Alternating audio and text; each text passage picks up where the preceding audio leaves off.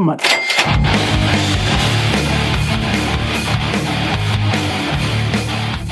Uou! Tá começando mais um episódio do Stock Pickers. Este que é o maior, o melhor, o mais admirado podcast de ações do Brasil. E Henrique Stetter, hoje já o pré foi muito bom já, né? Se a gente conseguir replicar o pré-programa no ao vivo, Nem tudo. Não pode Não, replicar é, tudo. verdade, só algumas verdade. coisas. Mas se desse pra fazer um Stock Pickers out of records, ia ser, né? Sensacional. Fantástico. Ia ter história. aí. Aliás, hoje a gente tá, assim, o nosso diretor de costume, que é o Nando, que está de férias, mas a gente gostaria de dar os parabéns ao Lion, que está aqui na direção.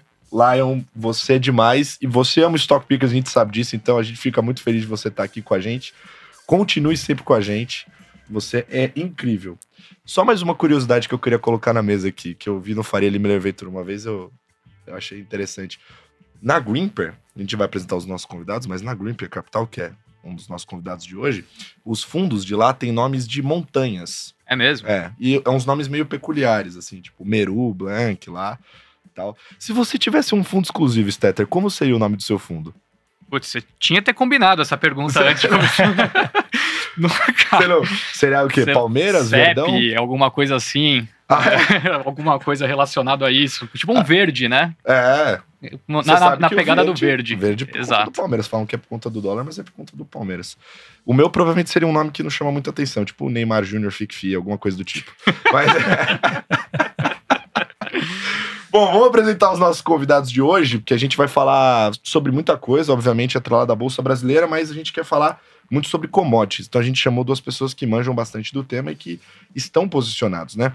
Começando da esquerda para a direita, Felipe Irai, sócio da Dália, seja muito bem-vindo. E quem é Felipe Irai em 30 segundos no mercado?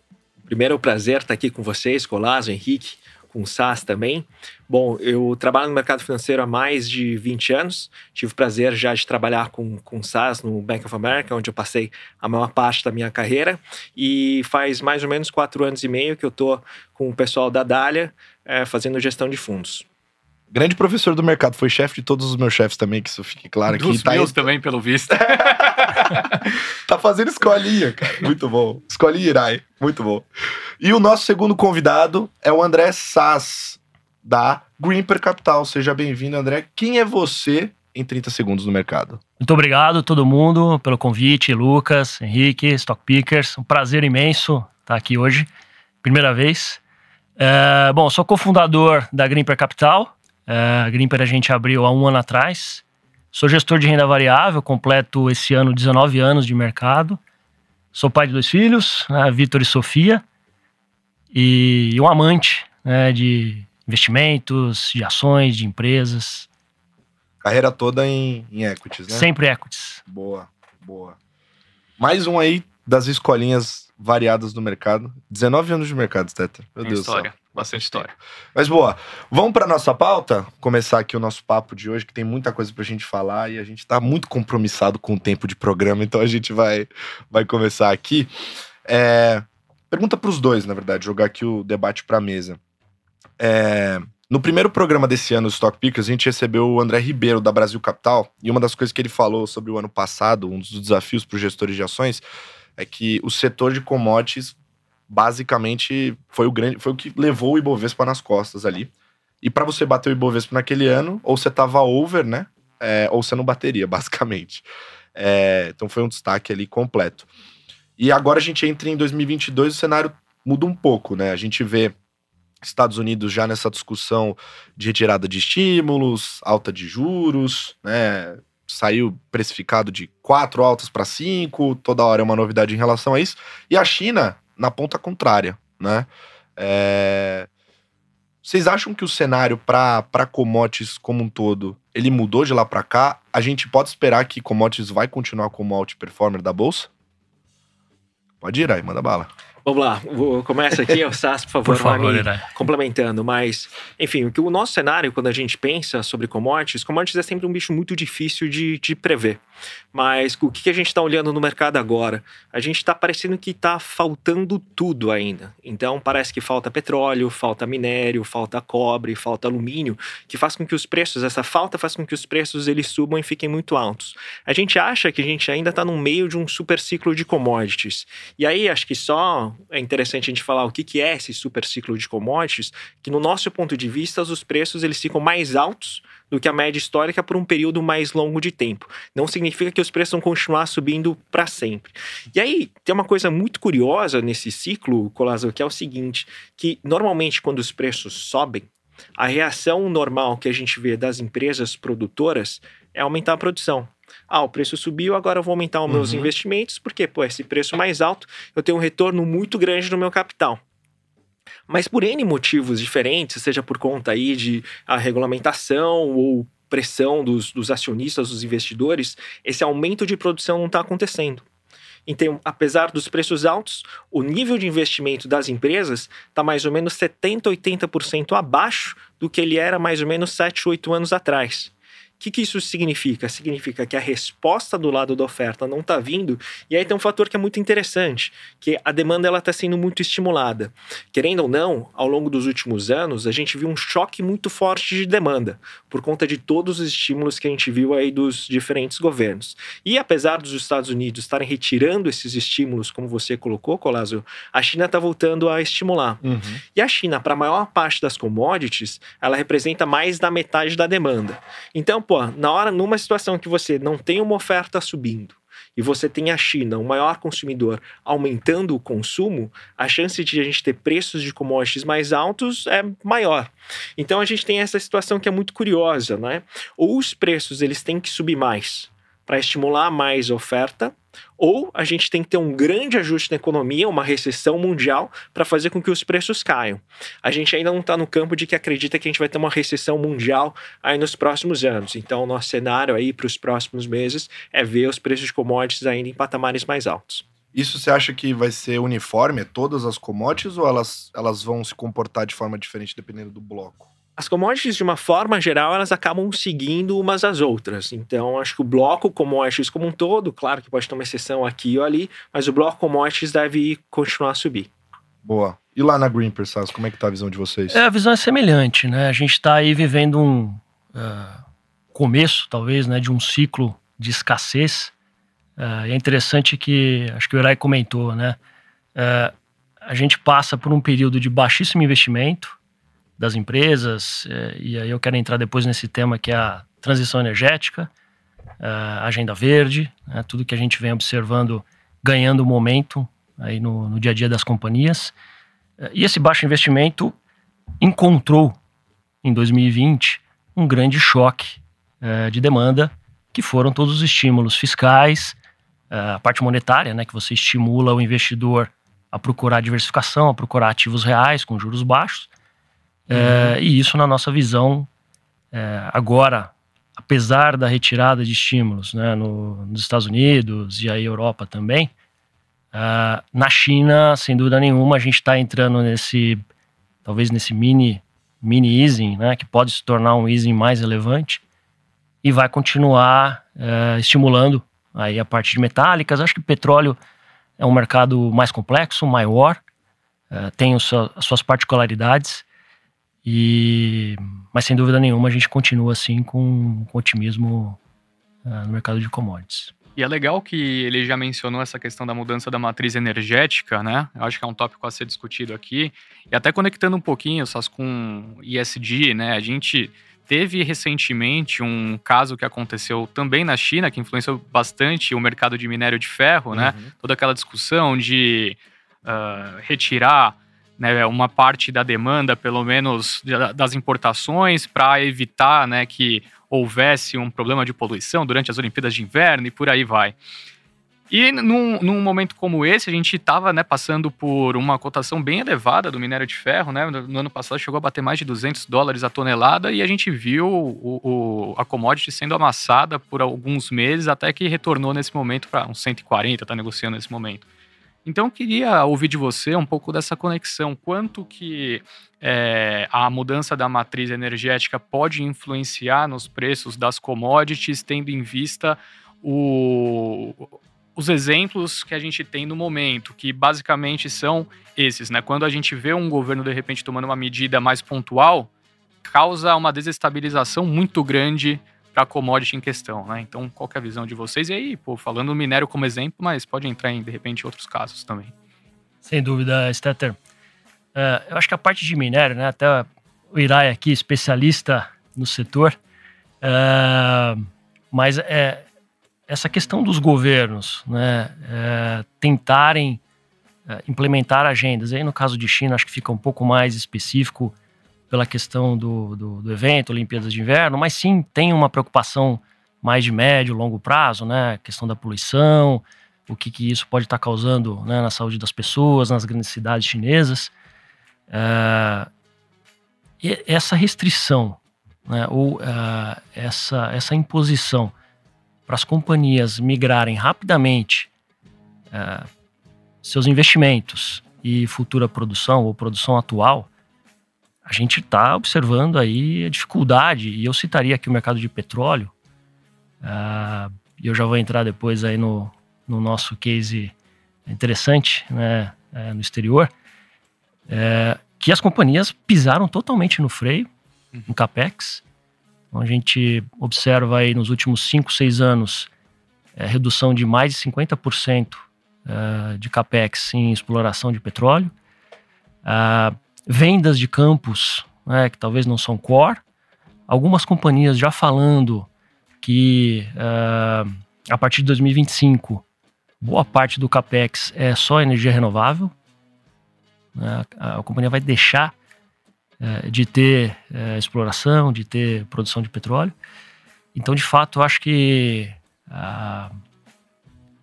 essa questão da oferta, né, ao passar vários anos investindo pouco, e aí, ligando com a, a oferta que a gente tinha no shale norte-americano, é, e que agora fica sempre a dificuldade né, da gente aumentar a oferta por é, agenda verde, por SG, ou até pela preocupação do produtor americano com volatilidade no preço de petróleo, é, para os próximos anos vai ficar essa transição energética ela vai colocar dificuldades é, e preços mais altos. E aí o petróleo eu diria que é um, uma das grandes, entre aspas, vítima né, nessa, nessa transição. É interessante, né? Porque a gente está falando uma, uma mudança na matriz energética de fato, e uhum. aí, e, e, assim, talvez a pessoa que investir na commodity que, de certa forma, passa, não diria ser mal vista, né? Claro, petróleo é fundamental, mas de repente a pessoa que está investindo na, no petróleo ele se beneficia de uma alta do preço porque a indústria não tem mais capacidade, a demanda é muito forte, ao passo em que o, o que eu quero dizer é o seguinte, ele está ganhando dinheiro com algo que as indústrias estão aos poucos deixando de lado, né? Pelo fato dessa mudança. Então, acho que é muito desse momento atual, né? É, até a decisão da OPEP de manter ali 400 mil é, barris é, por dia, a gente nota que eles, eles querem manter esse crescimento. Eu estava vendo um gráfico há pouco tempo, mas eles não conseguem produzir o que é determinado, né? Então, talvez já seja um dos fatores fazendo o preço hoje, né? É só... Vai lá. Só, não, só complementando, né? É, é, não só a produção da OPEP, que a gente já observa essa dificuldade, né? O, o principal player aí, a Arábia Saudita, é, chegando muito próximo né, do seu potencial. Aí a gente tem as questões geopolíticas, né, com Rússia agora, Europa uhum. é, enfrentando todo esse, é, esse desafio é, de, de, composição ali geográfica, é, é um adicional. Né? Os estoques baixos, então a gente entra esse ano provavelmente aí no segundo semestre com os estoques muito apertados tá, de petróleo. Você não tem né, entrada de grandes projetos e a reabertura das economias está provocando é, uma, um crescimento da demanda é, gigantesco. Então, de fato, acho que a gente tem sim um, um desafio aí que vai contribuir para mais volatilidade no cenário macro, na nossa visão. Perfeito. Boa. É... Queria perguntar para eles, Stetter, agora. Que é essa que eu tava me coçando para falar, porque provavelmente vai ser tema só de, de, um episódio sozinho, né? Porque tem muita coisa pra gente falar, mas é, esse ano a gente olhou ali o gráfico de performance das bolsas globais, né? E a gente tomou um susto, Stetter, porque o Brasil estava em primeiro. Tava ali nas primeiras colocações, junto com outras bolsas também que não são tão habituais lá em cima, como por exemplo a do Peru, a da Colômbia, do Chile. Nem Copa eles têm, estavam lá em primeiro, lá nas primeiras colocações. Isso, grande parte, né? Boa parte desse movimento é, do tal do rotation trade, né? Então, os investidores estão rotacionando suas carteiras, saindo de empresas de alto crescimento, que geralmente estão ligadas a empresas de tecnologia, né? É, e indo para cestas de valor, né? Empresas que estão ligadas à velha economia, como é o caso de commodities bancos, cujo qual né, o Brasil é lotado. Né? A gente é uma grande cesta de velho igual essas outras bolsas. Só que eu queria, até vou jogar para vocês discutirem aqui, mas eu queria começar com o Irai, porque, Irai, você sabe que a gente adora muito ler as cartas da, da Dália, né? Você escreve elas muito bem. E vocês participaram também de vários outros conteúdos. Fiz o painel de vocês na, na última Expert e vocês falaram sobre a lei de Moore, né? Sobre a questão do avanço tecnológico e tudo mais.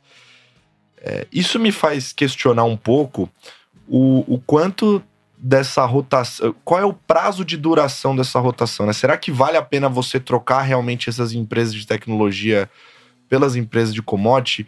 Qual que é a sua visão para esse, esse, esse movimento de rotação? Ele é duradouro, não é? Essa acho que talvez seja a pergunta mais difícil de, de responder no mercado, né? Já, não sei se você concorda com isso, mas enfim, eu acho que talvez seja só importante a gente explicar um pouco por que, que isso daí aconteceu, Colásio, e também dizer o que, que espera, nos espera adiante, e aí eventualmente a gente tenta responder um pouco dessa, dessa pergunta, tá? Mas basicamente o que acontece é que as empresas de alto crescimento normalmente ela tem múltiplos maiores, os múltiplos preço e lucro maiores. Porque como elas crescem demais, os lucros aí tem uma expectativa de crescimento futuro. Então, se uma empresa tem um lucro de 100 hoje, a expectativa é que daqui a 5 anos ela vai ter um lucro de mil. Uhum. Então, os investidores antecipam esse movimento e pagam um múltiplo mais alto. Qual que é o problema e o que aconteceu ao longo desse ano que fez com que as, o Brasil performasse tão bem? A gente começou a ver uma alta da taxa de juros americana, uma alta muito forte da taxa de juros americana. E se a taxa de juros sobe, aquele dinheiro que vai você vai receber lá na frente, só que é o crescimento dessa empresa, ele tem um valor menor. E as empresas que geram mais dinheiro hoje, que se beneficiam mais dessa alta de juros, têm um valor maior.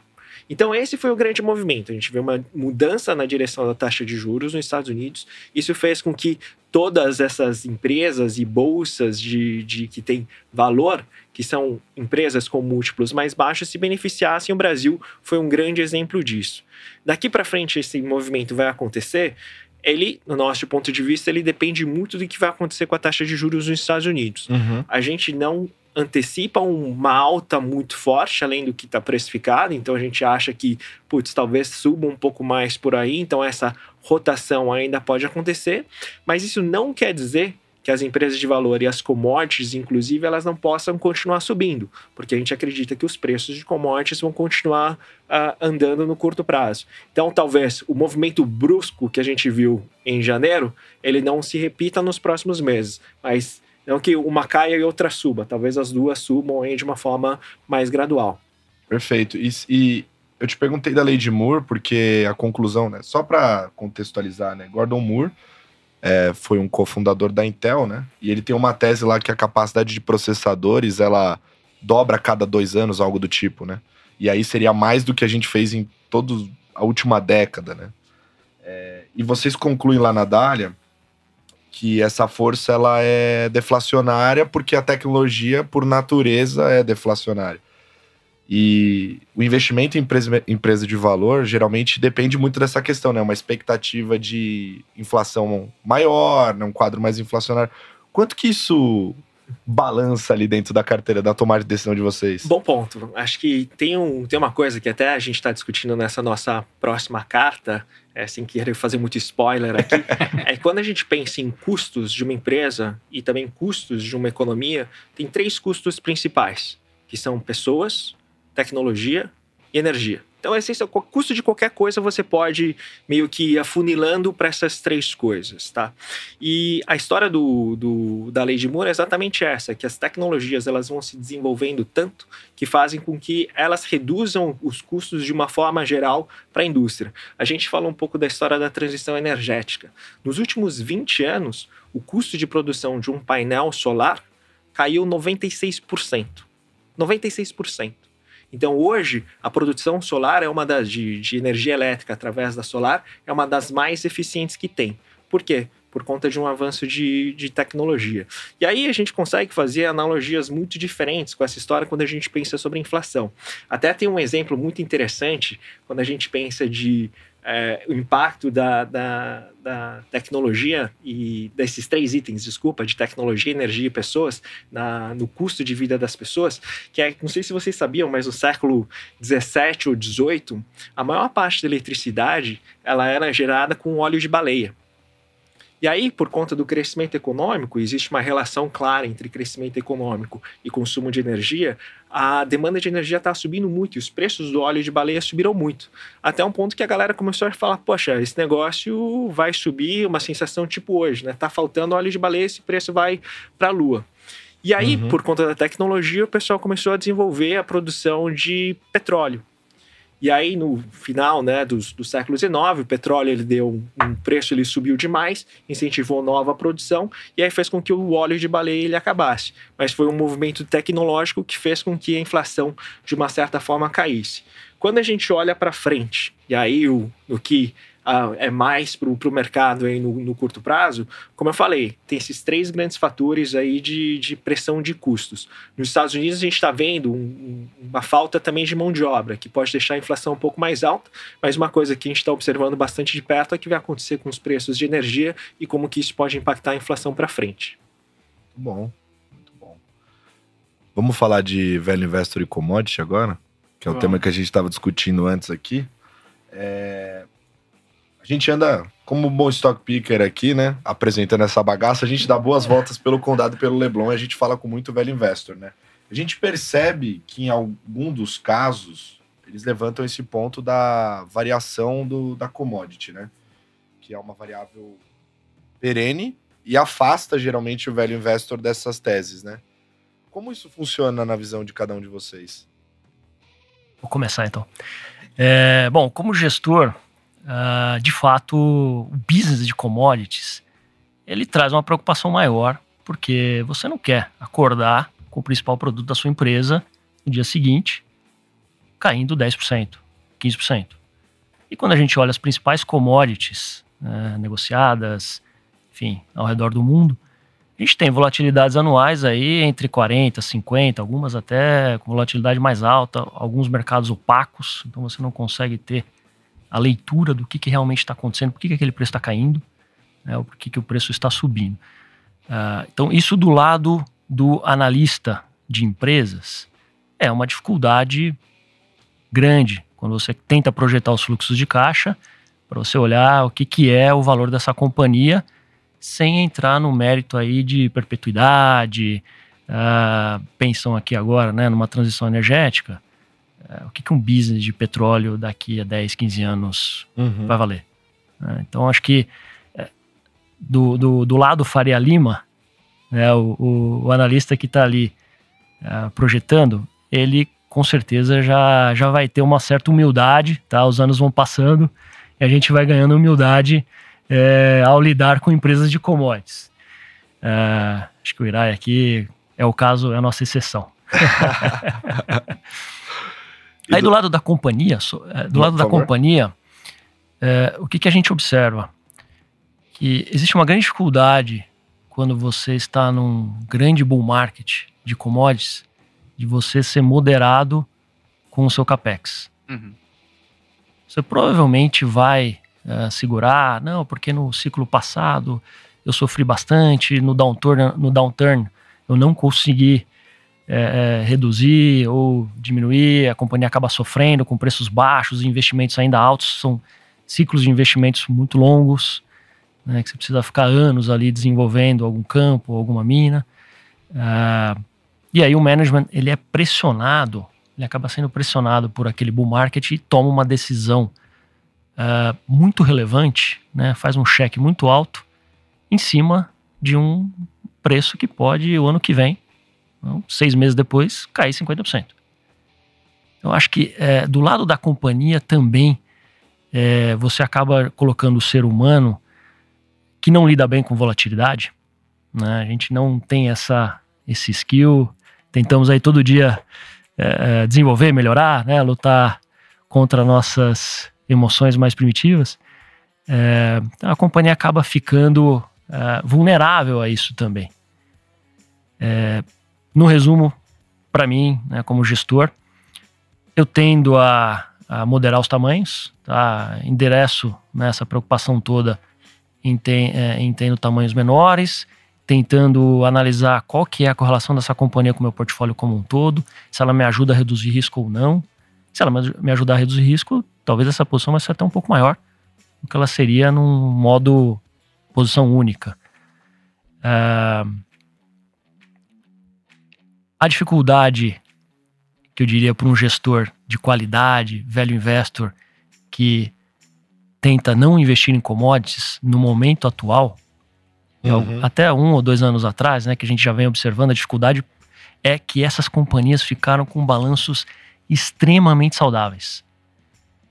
Um gestor hoje de velho de quality, ele acaba ficando uh, assim, é, a tentação para ele comprar né, uma companhia tão barata e com um balanço tão saudável, e a gente tem aqui no Brasil vários exemplos, acho que o caso da Petrobras ficou aí o mais emblemático, e você não tem muito o que fazer. Se você é empurrado para estudar, é um peso relevante no mercado brasileiro, uhum. no Ibovespa.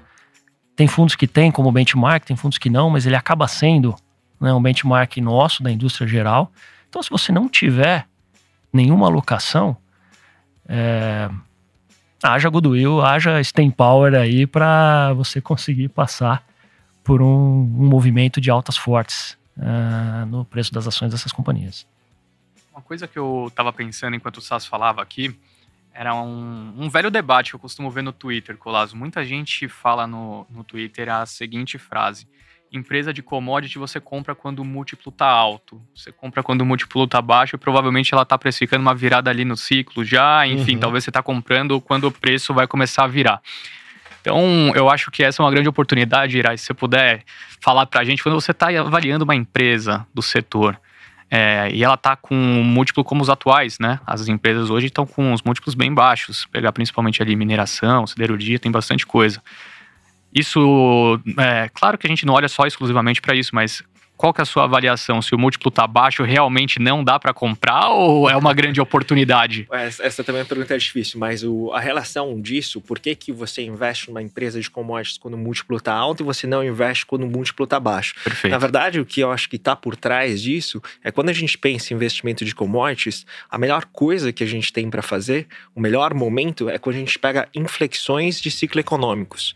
Então, pô, se a economia ela está a economia global está aquecida demais, vai desacelerar, é aí que normalmente os lucros das empresas de commodities estão muito altos. Então, por conta disso, é, os resultados, os preços das commodities vão cair, então não é a melhor hora para você comprar.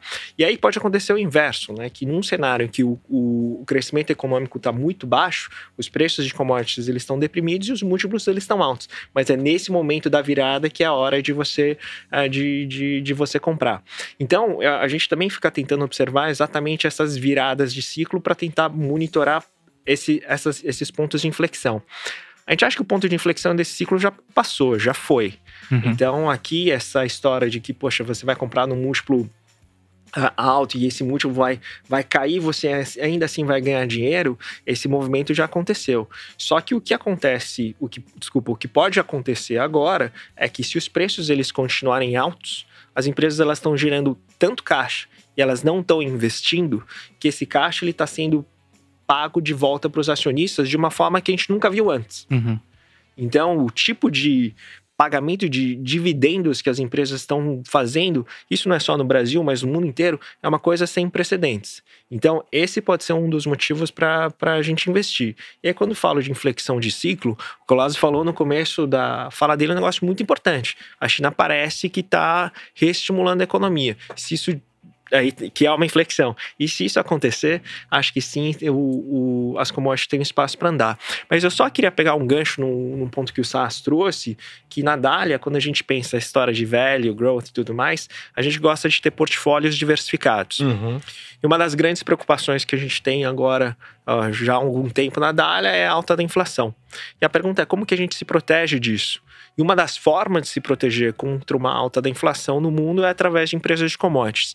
Então é um, é um componente, digamos assim, do mercado que a gente não pode ignorar e que a gente carrega na carteira exatamente como uma proteção em, em muitos casos. Ativos reais, né? Muito bem. Boa.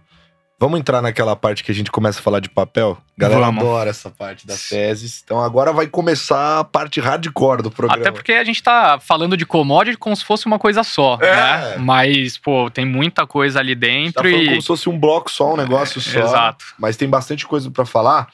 Então, vamos começar. Eu vou inverter a nossa ordem mental aqui usual, porque... É a Greenper tem uma posição muito diferente do, do usual lá dentro da carteira deles, que é a Shell. Né? Uhum. A Shell tá dentro da, da carteira. E, André, qual que é a tese de vocês por trás desse investimento? Legal. É, ótima pergunta. E é, é, um, é um ponto interessante, né? Porque uh, a gente tem um, o nosso analista né, de commodities, o Alexandre Mastrocin, que conheço há, há décadas já, né? Ele virou para mim há uns seis meses atrás e falou: Sass, a gente precisa comprar Petrobras.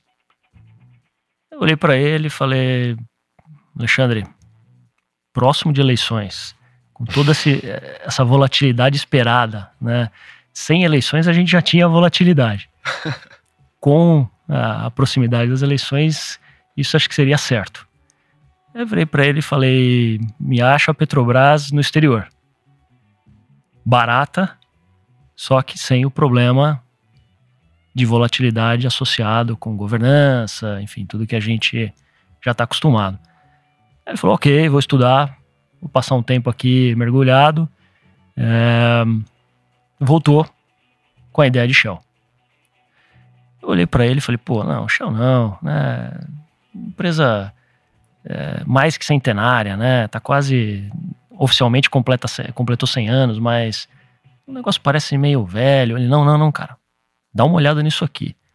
Os caras estão com uma agenda de transição energética impressionante. Porque qual que é a minha principal pergunta quando eu vou comprar uma empresa é, de commodities? Estou comprando só alguns fluxos porque eu estou no meio de um bull market de petróleo e eu posso acordar algum dia e não ser avisado que eu tenho que sair da posição? E não conseguir perceber uhum. né, que o cenário mudou e que o petróleo começa a cair. É porque commodity é assim, né? Para o gestor de ações. E elas já foram as empresas mais valiosas também do mercado, né? ExxonMobil, etc.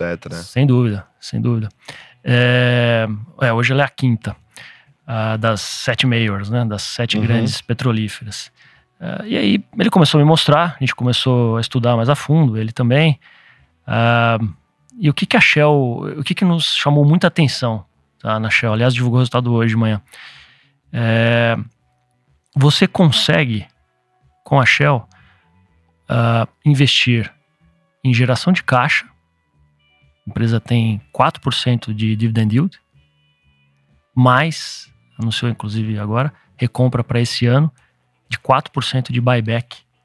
Então você tem um 8% de total payout tá, para o acionista, com múltiplo super baixo, que é sete vezes lucro. Não é o múltiplo de Petrobras, uhum. mas você também tem uma governança é, inglesa ali, tá? É, e o interessante é que é a perpetuidade do negócio, que a companhia está super preocupada agora, e eles estão investindo, né? Então eles têm a meta ali até 2050 de virar net zero emissão de carbono. Imagina, uma petrolífera do tamanho da Shell conseguir executar isso, mesmo que em 30 anos, bastante tempo, é, que precisa de muito capital. Então você vai funding essa transição toda com a sua geração de caixa do business de petróleo desse bull market atual que a gente está vivendo, que na nossa opinião vai permanecer por mais alguns anos. Uhum. Uh, ali você tem a cultura da companhia, né? Um CEO que está na empresa há 40 anos. Sempre me pergunto, né? Quantos anos é, é, um CEO de uma grande companhia complexa é, ele tem que ficar ali décadas para ele realmente conhecer o negócio, para ele realmente entender é, os riscos de cada área. É, a Shell é dividida em exploração é, e produção, tá? Petróleo é a maior do mundo em gás, né? Gás natural. Sem dúvida nenhuma, o resultado que ela divulgou hoje foi muito beneficiado aí pelo, pela alta dos preços que a gente está observando na Europa. É, esse é o business do meio, né? Que é, é o business de refino, o business de químicos uh, e o marketing de tudo isso, né? A distribuição, né? O posto Shell. Uhum que no caso no Brasil é a, é a JV com a, com a Cosan, né, que é a Raiz. É, e aí toda a parte de, uh, de ESG, né, de transição energética, que eles estão investindo em solar, em geração eólica, uh, terrestre e, e offshore, uh, hidrogênio, e, e canalizando muito dinheiro para comprar projetos de captura de carbono. Eu, por exemplo, aprendi né, recentemente que pântanos e ala, a, é, áreas alagadas são muito eficientes para capturar carbono, são muito eficientes para para você conseguir gerar créditos de carbono. Eles estão investindo bastante nisso na Austrália. Companhia espalhada pelo mundo inteiro, assim, super relevante.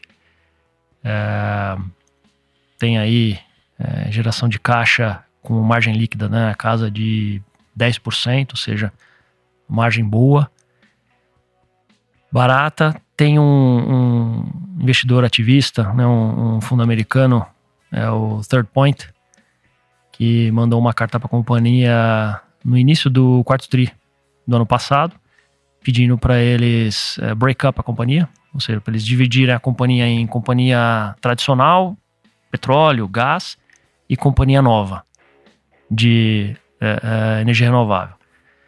A resposta da empresa foi: olha, na nossa visão, o business antigo fund, o novo business, né, ele vai financiar a nossa transição toda.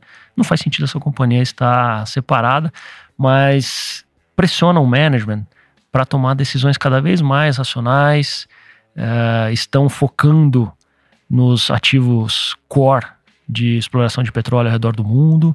Aqui no Brasil, eles quando eles compraram a BG, que tinha bastante campo de petróleo, eles é, se tornam então relevantes nessa parte, né, também de, de e, e, eles destacam o Brasil como uma das áreas importantes para eles, no, principalmente o pré-sal. É o segundo ou terceiro player privado em termos de produção, tá, local. Ah, e é aquele tipo de companhia quando eu olho né, a pergunta aí de décadas, cultura, ah, curioso que tem um, uma corte na Holanda ah, que baixou uma. chegaram numa decisão de que a Shell tem que cortar em 50% as emissões até 2030 de escopo 1, 2 e 3. Ah, acho que isso fez, sem dúvida nenhuma, a companhia se mexer e participar e capitanear, né? ser um ícone dessa, dessa transição. Só para complementar, não deixar muito extenso aqui a explicação, é, é bacana porque a palavra plataforma eu jamais imaginaria ver numa companhia de petróleo, num, num press release, né, numa apresentação de resultados, uma companhia de petróleo.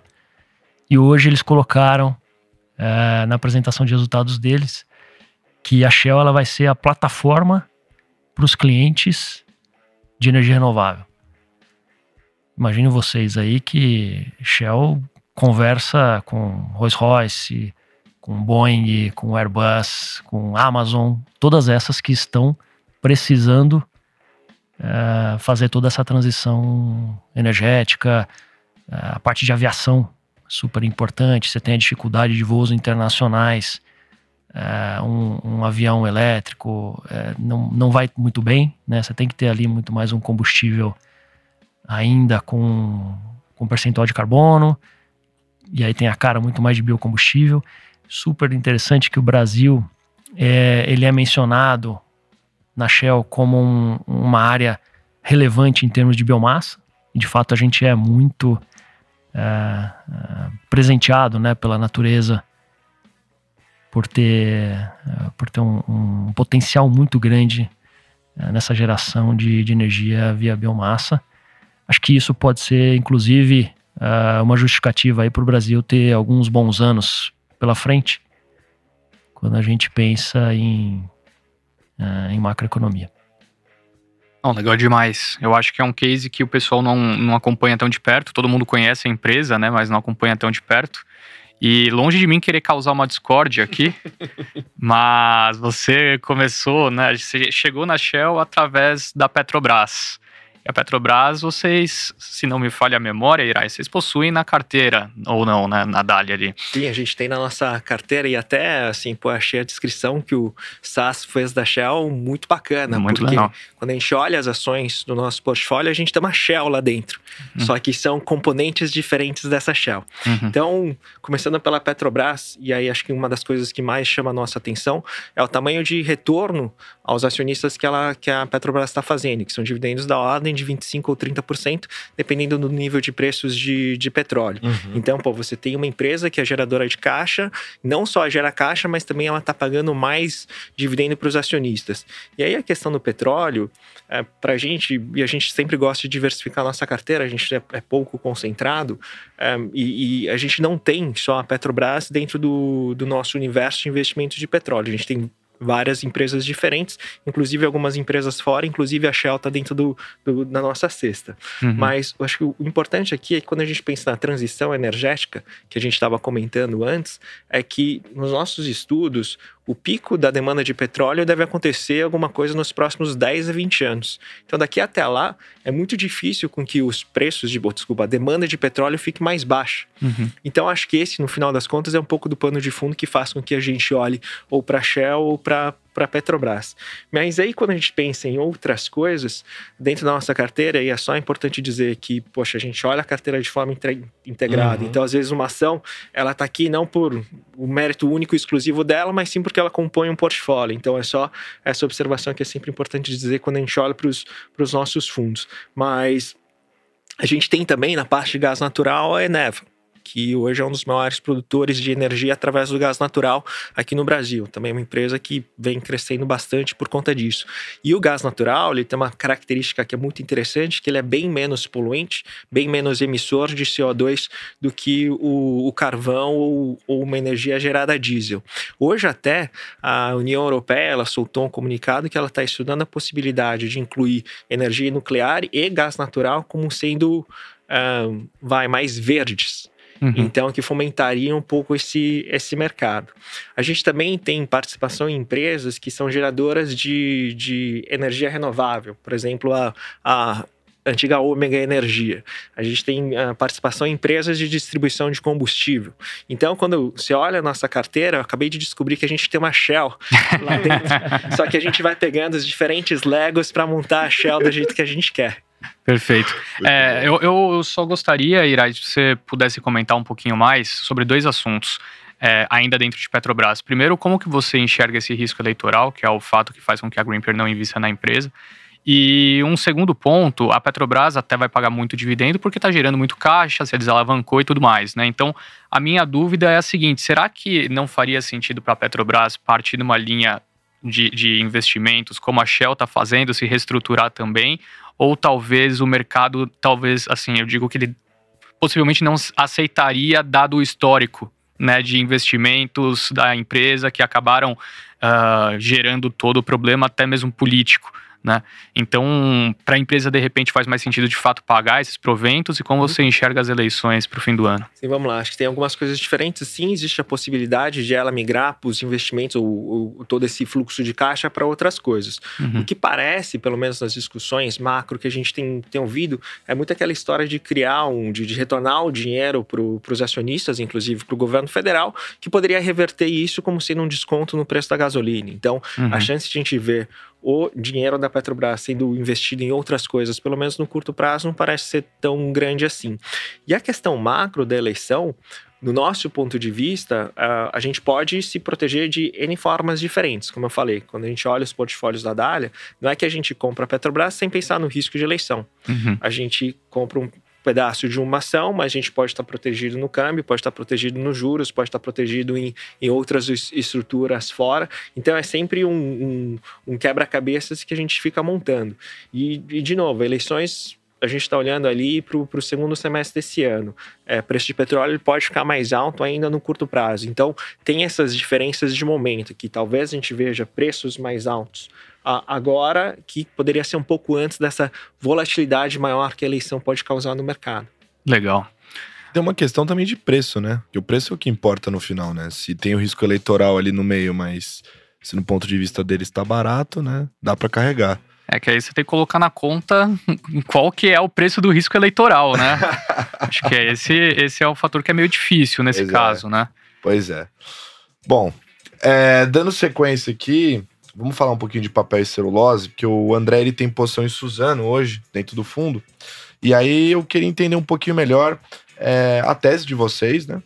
É, e um ponto que eu tava falando com o Stetter até antes do programa, em relação à questão ESG, né? Porque eu tava contando para ele que é, eu tava conversando com outro gestor de ações também. E aí ele falou, pô, eu tenho, eu tenho um fundo agora de, de ESG e tudo mais, e uma das principais posições é Suzano. Aí eu olhei assim e falei, ué, negócio derruba árvore, como é que como é que esse negócio é ESG? Ele falou, não, cara, além de ser ESG, é crédito positivo pra caramba, né? Crédito de carbono. E pode, inclusive, ser uma opcionalidade pra empresa, né? Queria que você falasse um pouco da tese de vocês, se essa questão dela ser crédito de carbono positiva, né, ser geradora desse crédito, é, é um diferencial para a companhia. É, bom, sem dúvida, né? Acho que aqui chegou a hora também da gente comentar um pouquinho sobre esse mercado de crédito carbono.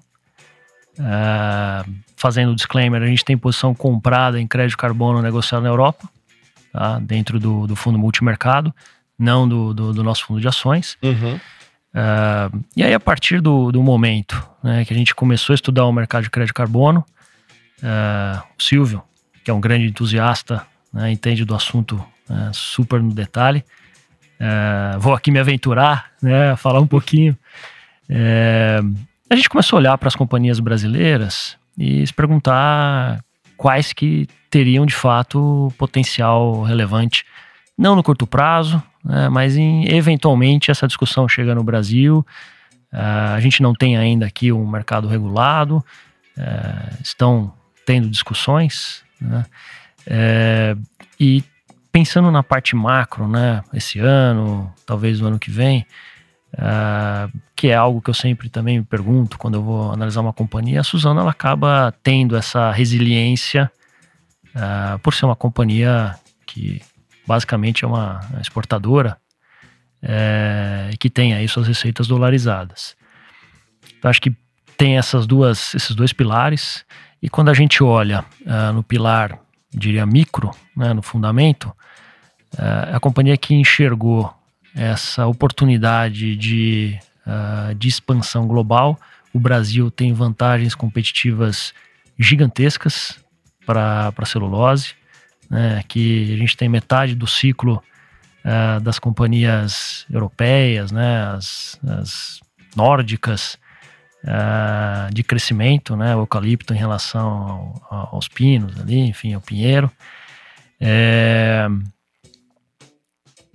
temos a oportunidade também do mercado de celulose se tornar mais concentrado ao longo do tempo. Né? Acho que a Suzano, sem dúvida nenhuma, vai capitanear esse movimento. Era um mercado que há 10 anos atrás era muito mais competitivo.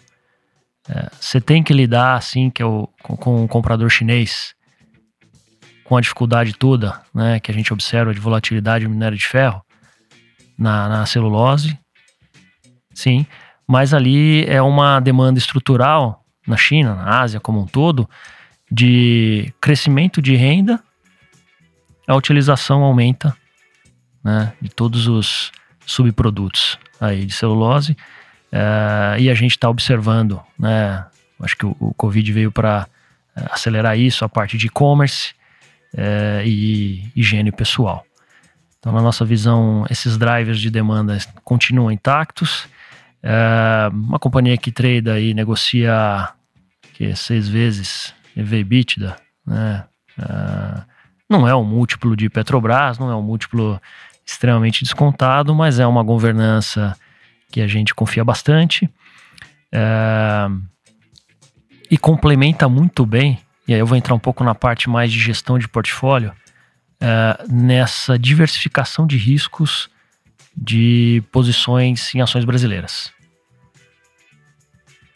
Para vocês terem uma ideia, né? quando eu jogo a Suzana no, uh, no nosso modelo é, de posicionamento, qual o sizing qual o tamanho que eu tenho que ter de Suzano, se eu fosse pensar eu comigo, eu teria uma posição menor do que a gente tem hoje. Mas pela descorrelação dela com o resto do portfólio, a gente consegue explicar, justificar para nós mesmos uma posição é, mais relevante, uma posição maior dentro da carteira. Quantas e quantas vezes ali na Bloomberg não colocou IBOV, depois MOVE no ano passado e viu né, que tudo caía, só Suzano tava verdinho, né, no gráfico. Eu me lembro várias vezes durante a pandemia muito por conta disso, né, por ser dolarizada, naturalmente, em dias né, mais complicados para o nosso mercado, costuma ser uma, uma empresa que outperforma, né. Então, até nesse sentido, Irai, eu queria te perguntar também um pouquinho sobre o setor. O que, que você está enxergando numa visão mais de, análise setorial mesmo, né? De repente não entrando tanto numa Suzano, se quiser também, mas qual que é a sua visão para a companhia, né? A gente falou um pouquinho sobre a questão de crédito de, de para o setor, perdão. É, a gente falou de crédito de carbono, que é super importante. A própria Suzano, além de estar tá no índice da B3, né, de ESG também foi uma empresa selecionada para participar do DJSI Emerging Markets, né, que é o índice do Dow Jones de sustentabilidade. Então, unindo tanto essa questão setorial, a mudança de consumo na China, enfim, quanto também as questões ISD e a importância de ter, de repente, um tipo de empresa como essa dentro de um portfólio. Bom, acho que eu concordo com os comentários que o SAS fez aqui. Eu acho que entrando um pouco específico no mercado de celulose, a gente tem uma posição pequena em Suzano, os nossos fundos de, de ações. Uhum. É, o, a gente está vendo que o mercado de celulose está ficando mais apertado do que a gente estava imaginando. Uhum. Porque acho que o mercado está falando, poxa, tem muita adição de capacidade. Essa adição de capacidade, normalmente, quando acontece, faz com que os preços de celulose fiquem mais baixos durante um tempo. Mas a gente está vendo que está tendo alguns atrasos nessas adições de capacidade. Junto com isso, você tem uma demanda que, querendo ou não, ainda está tá se recuperando. A China também está se tornando um player muito relevante no mercado de celulose. E aí volta aquela tese, com mais estímulos na China, um estímulo até mais focado em consumo, que é onde você acaba pegando mais a dinâmica de papel, pode fazer com que os mercados celulose também fiquem apertados e os preços continuem a, a, a subir. Então, também a gente tem uma visão favorável e essa questão ESG ela é muito interessante porque é, a gente também trata isso, sabe, como sendo uma opção de graça. Você, quando compra a Suzano, não compra necessariamente, os investidores eles não estão comprando essa questão de, de vendas de crédito de carbono, uhum. mesmo porque a própria empresa fala que isso demanda demanda ainda uma regulamentação mais forte para ela poder ativamente uh, conseguir vender o, o, o, carbono lá. E só respondendo um pouco do teu comentário, Colasso, sim, ela é um crédito positivo. Sim, é, é meio chocante quando você vê uma, uma floresta da Suzana, a gente já fui lá algumas vezes, uma árvore que demora sete anos para crescer, eles cortam em sete segundos. Eu contei. Sete Caramba. segundos. Sete segundos para se derrubar e cortar em tiras. É assim, é um negócio impressionante. Mas sim, qual que é a vantagem, qual que é o benefício que ela faz? É que, pô, tem um replantio, tem expansão de áreas. Então é uma empresa que sim gera, gera crédito de carbono positivo, tá? Então, acho que isso é uma coisa, uma funcionalidade de graça. Vai acontecer no curto prazo? Putz, talvez não. A gente viu aí que da COP26 tem algumas pendências para a gente criar um mercado de carbono global. Então, isso talvez seja uma coisa aí que demore mais algum trimestre, alguns trimestres ou, ou anos, tá? Boa. Vamos falar de sideração e minerurgia. Ó, sideração e minerurgia. E minerurgia, boa. Eu tô, eu tô tonto aqui com tanta informação. Vamos falar de mineração e siderurgia. Não tô tão velho assim, tá indo bem. Boa. Porque a gente tá aqui com um dos maiores especialistas do Brasil na mesa, né? E não sou eu nem você, tá? Só, só te falando. o Stetter, ele começou aqui a nossa conversa um pouco mais cedo falando sobre a volatilidade que a gente tá tendo no preço do minério, né? É, de 200 para baixo de 100, agora próximo de 140 tonelada. É, e vocês têm posição em Vale, certo? Qual que é a visão de vocês, Irai, para Vale e para o setor como um todo? Vamos lá, assim, acho que essa questão, o especialista é o SAS aqui, né? Só para deixar claro para todo mundo. Mas então depois eu deixo o SAS aqui para eu fazer as minhas anotações. Mas o que a gente está vendo um, é que um pouco do, do que está acontecendo no mercado geral de commodities. As empresas não estão investindo tanto assim, então não tem adição de capacidade, apesar dos preços mais altos, e a gente está num ponto que a China está estimulando. E aí aconteceu, está acontecendo uma coisa muito curiosa na China, que a gente falou também um pouco da questão da, da poluição. Isso às vezes pode ser uma coisa, para mim era uma coisa muito difícil de entender. Ah, pô, na China tem uma poluição muito grande, então, pô, eles têm que fechar a siderúrgica, porque senão a Olimpíada de Beijing não vai acontecer. Até a hora que eu desci do avião na, em Beijing e olhei para fora, que você não conseguia enxergar 30 metros para frente por conta da poluição. É uma sensação tão estranha que parecia que você comia o ar, assim, você não respirava, assim, uma sensação de estar respirando alguma coisa estranha durante o, o tempo todo. É uma grande cubatão. Isso, exatamente. e, e, e num nível muito pior, na verdade. Muito uhum. pior que, de fato, não dava para ver 30 metros na frente. Caramba. Uma névoa muito forte. Então daí dá para entender por, por que, que eles têm que parar a produção, literalmente, por conta dos, dos jogos. Porque senão, poxa, é, fica praticamente inviável fazer esportes numa condição como aquela. É, isso aconteceu um pouco no final do ano passado, não um pouco por conta dos jogos de Beijing agora de inverno, mas também por conta de, dos motivos de SG. A China uhum. quer se tornar menos intensiva em, em, no consumo de carvão. Carvão é a matriz energética principal da, da China e uma das formas de fazer isso é reduzindo a produção de aço. Então, o que aconteceu? A produção de aço na, na China ela caiu muito ali em outubro, novembro, dezembro. Ela colapsou. Na hora que ela colapsa, e a gente pensa nos mercados de commodities, o, o preço é sempre derivado do, do próximo negócio e o mercado e como o mercado está naquele momento. Então, os mercados em novembro, dezembro, o preço do minério caiu exatamente porque a produção de, de aço na China caiu. Uhum.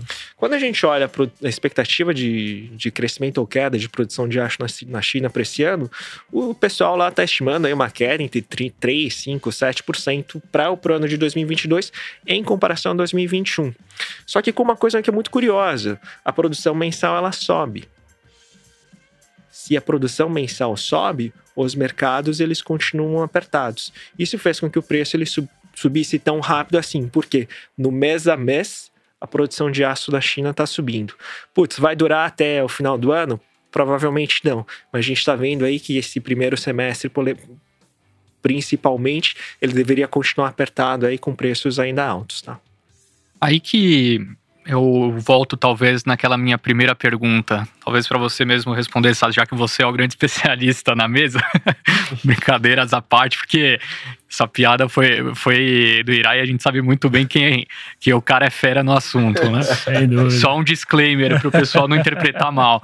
Mas o ponto que eu gostaria de voltar é esse, assim, porque a gente está falando, né, no, no, sobre mineração e, a, e como o investidor ele se posiciona de repente nesses papéis de commodities, mais visando de certa forma, um curto prazo, né? Talvez seis meses, um ano, não sei, mas no velho investor talvez sinta um pouco mais, é, com uma dificuldade um pouco maior.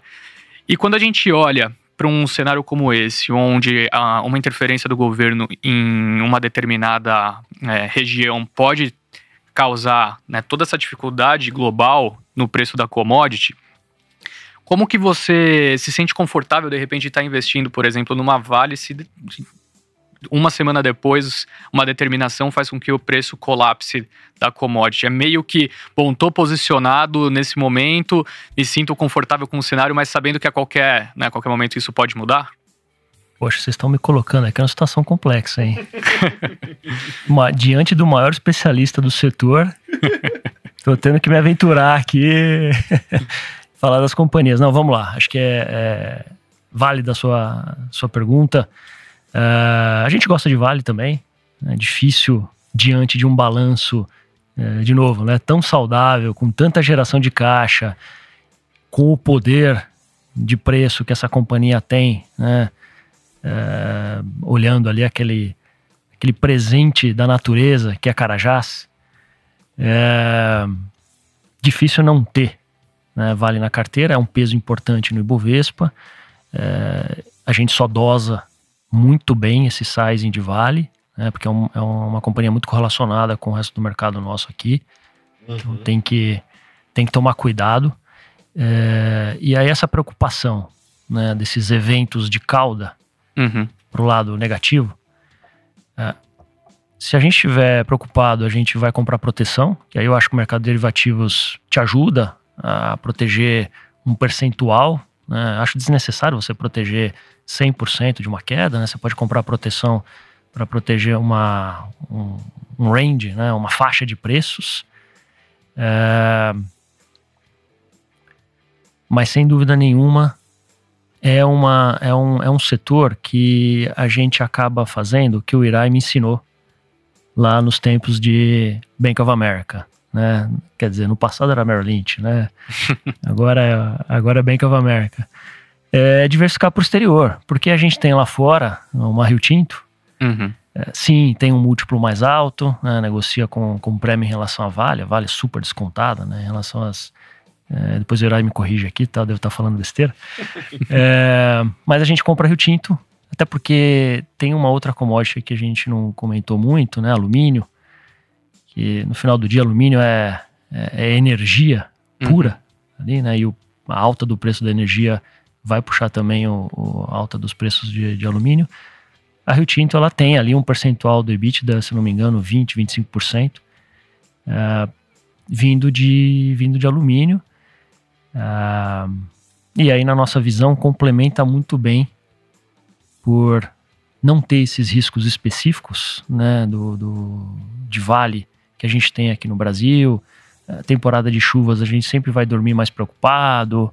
Uh, esse ano, especialmente, né, passamos alguns dias ali pipocando headlines de notícias. Ah, barragem tal, olha, ah, não é, olha, essa cidade aqui, vocês já viram, ó, é, quem mora ali, pô, tem que tomar muito cuidado.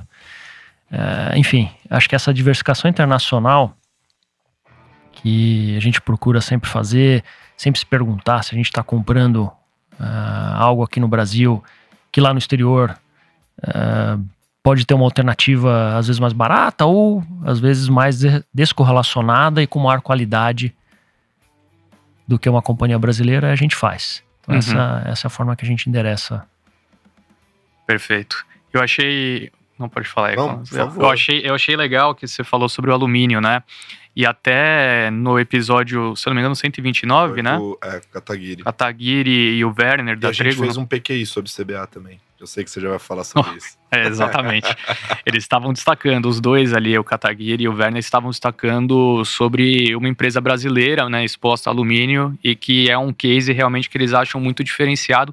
E antes da gente começar aqui, né, o nosso programa, você citou que CBA também é um nome que vocês gostam, né? Então eu queria ouvir um pouco de você é, Irai, sobre esse assunto e até uma, uma parte da carta, né, daquela altura da, da 20 era destacando sobre esse assunto. Eles falavam que só de geração de energia que a CBA possui dentro dela já é equivalente a uma CESP. Então, uhum. que o business de alumínio praticamente saía de graça, né? Que é o business do, da empresa. Então, eu queria ouvir um pouco sobre a tese de você também. Sim, porra, é, é excelente. É de novo falando da tese do, do Lego aqui, quando a gente pega CBA e Vale, a gente chega na Rio Tinto, então, né? Mas vamos lá, a CBA é a maior produtora de, de, alumínio no Brasil e o alumínio tem uma característica muito interessante, como o Sass falou, é energia. Mas você fala assim, cara, mas como assim é energia? A, a quantidade de energia que você precisa para fazer uma tonelada de alumínio, ela é 10 vezes maior que você precisa para fazer uma tonelada de aço. Uhum. Ela é seis vezes maior do que você precisa para fazer uma tonelada de cobre. Então, o principal custo de produção do, do alumínio é energia. Qual que é a grande vantagem da CBA? Ela é integrada, seja por conta de produção própria de energia ou por contratos de longo prazo. Então, pô, se o preço do petróleo sobe ou cai, ela não tem esse problema de custos no resultado dela. E aí o que é mais interessante é que quando a gente olha os grandes produtores de alumínio, hoje um dos maiores produtores do mundo é a China. Só que a China ela tem um preço de energia que é variável e muito focado em carvão. E aí, juntando com o que a gente falou antes, descarbonização da China. O que, que isso significa? Que a produção de alumínio na China está caindo. Uhum. Na hora que você tira a produção de alumínio da, da, da China da equação e os preços de energia no mundo sobem, preço de gás natural, de petróleo, de carvão, o custo marginal de produção ele fica muito alto. Uhum. Aí o preço do alumínio ele sobe junto. Então, existe até uma relação muito grande entre o preço de alumínio e o preço de petróleo. Só a forma como você produz e entrega que é diferente. Então a gente vê na CBA uma empresa que tem uma competitividade muito grande. Ela é uma das umas produtoras de, de alumínio de menor custo do mundo, que também traz uma diversificação diferente para a carteira e uma tese em cima dessa da tese de descarbonização que é muito interessante, que é a redução da produção de alumínio por conta da China. Uhum. Eu achei legal que a gente quebrou alguns paradigmas com o programa hoje, né? Porque muita gente acredita que pô, o mercado de óleo e gás não pode ser ISD, o mercado de, de alumínio não pode ser ISD, né? É, e a gente tem alguns exemplos na mesa hoje de empresas que conseguem fazer isso. E para a gente manter até o, o, o assunto, o Colazo, de como é, sideração e minerurgia. É... Agora, agora esse é o nome dos setores, tá? É... Eu batizei aqui. Eu gostaria de ouvir também, Saz, um pouquinho você falar sobre uma outra parte ali do setor que a gente não abordou tanto, que é o aço, né? Vocês têm posição em Gerdau, eu queria entender um pouquinho da tese, porque vocês acham legal para esse ano também, de 2022. Acho que a história de Gerdau, ela não tem nenhum grande... Uh, nenhuma grande surpresa, assim, né? Não vou contar aqui nada muito diferente do que acho que todo mundo já está acostumado a, a ouvir. companhia que passou os últimos anos uh, desinvestindo de negócios que não eram core ou que não tinham rentabilidade uh, interessante. Uh, também né, apresenta hoje um, um, balanço super saudável, com um nível de geração de caixa trimestral que a gente olha um para o outro e fala dentro da Grimper, né? E se pergunta, poxa, não dá, né, para não ter isso aqui. É um ano ou é um trimestre? É, exatamente. É, então, é, acaba tendo é, você fala, poxa, num, numa dificuldade macro, é, esse negócio aqui vai me ajudar a, a trazer proteção para o portfólio, considerado velho. É, tem a questão da exposição norte-americana, né, que você tem aí 50% é, da empresa, aproximadamente, né, 50% da empresa vindo dos Estados Unidos, que é um mercado super saudável, a gente sempre costuma olhar as norte-americanas, né, as, uh, no Core, US Steel, Steel Dynamics. Uhum. É, Gerdau é, é, negocia com desconto relevante tá, em relação a essas companhias, em termos de valuation. É, então aqui acho que não tem muito é, um, um, grande insight, ou é mais uh, aquele play de valor uh, com qualidade, né? Uhum. Que a gente sempre é, costuma dizer na Grimper que é, velho, sem quality, você corre muito risco de cair aí num velho trap, uhum. né? numa armadilha é, de valor. E no momento, acho que talvez com um trigger né, de governança, uh, com a possibilidade aí de você colapsar a estrutura de metalúrgica Gerdau e Gerdau e ter uma ação só sendo negociada. É, mas isso acho que fica como um, uma opção, aí, uhum. um plus uhum. né, para o case. Legal. Colazo, é, eu acho que, assim, dentro dos temas propostos de commodities eu, que a gente abordou... Eu, tenho, eu quero sair um pouco de sideração. Ex exato. eu acho que é o momento, né? Vamos lá. Você deixa eu sair um pouquinho aqui? Perfeito, bora. Boa. Mas antes, só queria fazer um comentário, né, para as pessoas que acompanham o Stock Pickers na transmissão ao vivo, né? Lembrando que a gente faz a transmissão às 17 horas toda quinta-feira no nosso YouTube, né? Então é um videocast, não é só podcast, essa bagaça aqui. É, as pessoas têm o direito de mandar mensagens e eu queria ressaltar que estamos recebendo muitos elogios aqui. Por exemplo, o Gabriel Torres falou que aula, senhores, top demais. Também o Marcelo Aze disse que esse esse Stock Picker está sendo demais. Alguém aqui falou que esse era um dos melhores episódios, eu concordo com você, tá indo muito Marcelo bem. Azi. Marcelo Azi, que tá falando aqui, ó. O vídeo de hoje do Stetter no Instagram me fez querer comprar meta. O que, que você tá falando no Instagram? O, o, o Marcelo Azi, eu faço um morning call, para quem não sabe, todos os dias, né, no, no canal do YouTube lá do, do Infomoney, que chama Infomorning, o programa, no caso. E o Marcelo Azi tá sempre presente. Eu me lembro perfeitamente. Ontem a Alphabet subiu 10%. Ele comentou lá que ele tá desde o ano passado só comprando FANGs. Ele tá com um lote de FANGs. Então agora eu entendo porque ele tá falando que ele quer comprar mais meta. Porque, pô, vai fazer um preço médio legal. Você lembra o track record do Marcelo Azi, cara, de cabeça? Cara, o que tem... ele tá operando, você tá Eu lembro. hein, Marcelo Azi me manda mensagem no direct às ah, vezes. Tá. Já fera, amigo. cara é fera. Então, pô, pra quem não tá entendendo muito bem o que a gente tá falando, Facebook, né? Meta agora caindo 26% no dia, a maior queda histórica é, em termos de maior perda de valor de mercado da história em uma sessão só, 250 bilhões de dólares. Então, pô, com esse dinheiro, a gente conseguia comprar duas, três Petros, uma, colocava uma Vale dentro, enfim, é um dia. Um Stock Pickers. Um. e ainda tem que negociar. então é de fato um dia bem diferente. Eu postei no Instagram agora há pouco um vídeo bem rápido explicando o que estava acontecendo, por isso ele comentou isso aqui. Aliás, é muito bom acompanhar o Stetter nas redes sociais, para quem tá perdendo a chance aí, vai lá no Twitter. Ele é famoso no Twitter, inclusive, tem 3 milhões e meio de seguidores, é isso, né? Cara, estamos chegando, estamos chegando lá. 33, 34 mil, tá perto. Irai, é, eu tava falando com, com o Paulo Dari lá, do time de vocês. Aliás, um beijo para ele. George Clooney da Faria Lima. Essa, essa para mim me marcou. Ele nunca vou esquecer isso da minha vida. Tem uma foto dele lá, depois você. Você já viu, já? Já vi, falar, já, já vi. Por isso que eu lembrei. Acho Acho você, você tem que ir lá ver a foto do Paulo. Vai então. ser um prazer. Aliás, Com um dos escritórios de asset mais divertido que tem. É Visita. mesmo? Clima diferenciadíssimo. Não tô brincando, não tô falando sério agora. Ô, vamos marcar essa visita. Quando que a gente pode ir lá tomar um família, cafezinho? Cara, é, é muito legal visitar lá. Vale a pena, vale a pena. Mas é, a gente tava conversando, ele tava falando um pouco do, do posicionamento líquido de vocês, né? Que tá próximo do neutro, né? Então ele falou para mim que vocês tinham mais ou menos ali 40% de Bolsa Brasil e 10% de Bolsa lá fora. A gente tá vendo é, o mercado como um todo falando fortalecendo a imagem de que a bolsa brasileira está muito barata. A gente está negociando a um patamar de valuation que a gente só viu em 2002, 2008, 2015, enfim. É, por que o posicionamento neutro, mesmo nesse cenário onde talvez a bolsa realmente esteja muito descontada? Bom ponto, Colas. Eu acho que o, o nosso posicionamento, quando a gente está falando aqui do Data Total Return, ele varia entre 20% e 80% comprado. E a Tá. gente está próximo ali dos 50%, porque, querendo ou não, a gente ainda vê alguns riscos. E você mantém logo de cara, e talvez o maior deles seja o que vai acontecer com a taxa de juros nos Estados Unidos. Que, pô, se a gente tiver um cenário que o, o Fed, o Banco Central Americano, precisa apertar demais a economia, porque ele está achando que a inflação está mais alta do que ele esperava, a gente possivelmente pode ver uma realização de preços mais fortes nas bolsas mundiais, que isso pode impactar todo mundo. Então, eu diria que esse é um dos principais motivos por que que, ah, a gente está mais.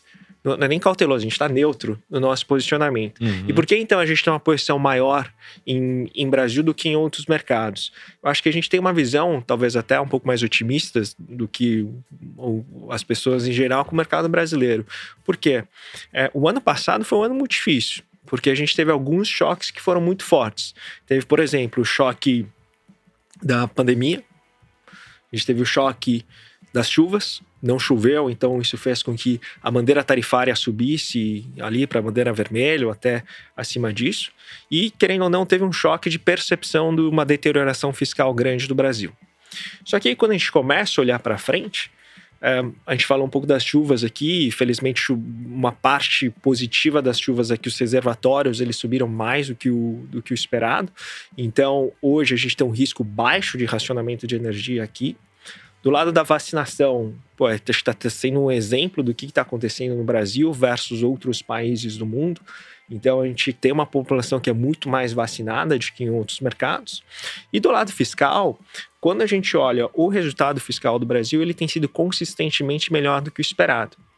Dívida líquida do Brasil hoje é perto de 52%, que é um número que é muito parecido, dívida líquida sobre PIB, parecido com outros emergentes. Então a gente vê isso como sendo uma situação bem menos negativa do que pintam nos jornais, por exemplo. Então, com a combinação disso tudo e uma coisa que você falou, o nível de preços uh, muito atraente, e ontem o Banco Central ele sinalizou que ele pode estar perto do final do ciclo de aumento de juros, poxa, é muito difícil você não ficar minimamente otimista. Assim, o, o ponto de vender bolsa no Brasil, do nosso ponto de vista, passou. Então, poxa, assim, a gente só tem que se moderar e modular o tamanho um pouco. Uma coisa que o SAS falou muito, que é muito importante, pô, modula o tamanho do risco poxa, quanto que você quer ter de, de bolsa dentro do fundo, qual que são as suas proteções caso dê alguma coisa errada, a gente tem um pouco de, de, de dólar ainda, uma posição menor que a gente tinha, mas ainda tem um pouco, tem um, tem um pouco de ouro, tem um pouco de outras proteções fora do Brasil, mas, poxa, nos parece que o, o, o a atratividade da bolsa está melhorando é, em uma situação em que as empresas também estão indo muito bem. Então você junta tudo isso, explica por que, que a gente tem uma posição é, relativamente grande aí na, na Bolsa no Brasil. E André, vocês também fazem gestão de um fundo long bias, né? Que é o Meru. É, como que tá esse cenário da carteira pro lado de vocês? É, nossa exposição líquida hoje está por volta de 60%. Uhum. Ah, acho que é importante destacar aqui que uh, número long bias, a gente tem alocação um pouco mais alta, né? Então ela oscila entre uh, eh, 40 altos até 100, tá? Uh, então ele pode em alguns momentos ter uma alocação acima aí de 80, 90%. Uh, a gente está em 60 hoje, uma boa parte é Brasil, tá? Acho que os argumentos, né, que o Irai colocou aqui, a gente também compartilha bastante. Tá? É a parte de crise hídrica. E em setembro, outubro do ano passado, era uma grande preocupação nossa. Foi basicamente é, solucionada aí, né? Deus é brasileiro. É, Deus é brasileiro. A natureza sempre nos salva, é impressionante. Ganhamos um presente, né, em forma de uma, uma grande quantidade de água nos locais certos. Exatamente. É, tô aqui comemorando da hora, mas é, tá parecendo que é, que é nesse caminho. Uhum. É, é, curioso, né? O, o Irai citou ali, né? Os resultados das empresas brasileiras, diferente daqueles momentos que a gente viveu de desafio macro muito grande. Vamos pegar 2013, que foi aquela puxada de juros rápida.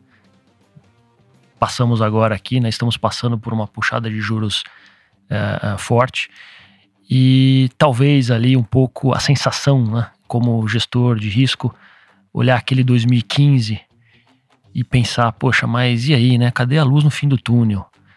Então, no, no, no ponto de vista macro, é, eu compartilho dessa dificuldade com esses desafios que a gente tem esse ano, né? Eleições, aí a parte fiscal, etc. Mas no micro, a gente tem tanta empresa boa e opções em vários setores que a gente não tinha lá no passado. 2013, 2015, me lembro muito bem. Em 2015 eu cheguei a ficar comprado, eu tinha cinco companhias dentro do portfólio. Eu tinha Bradesco, Itaú, Multiplan, Iguatemi e uma Viva ali para dar uma defendida. Era isso que tinha de barato com qualidade que você topava o risco com aquele cenário. É... E agora não.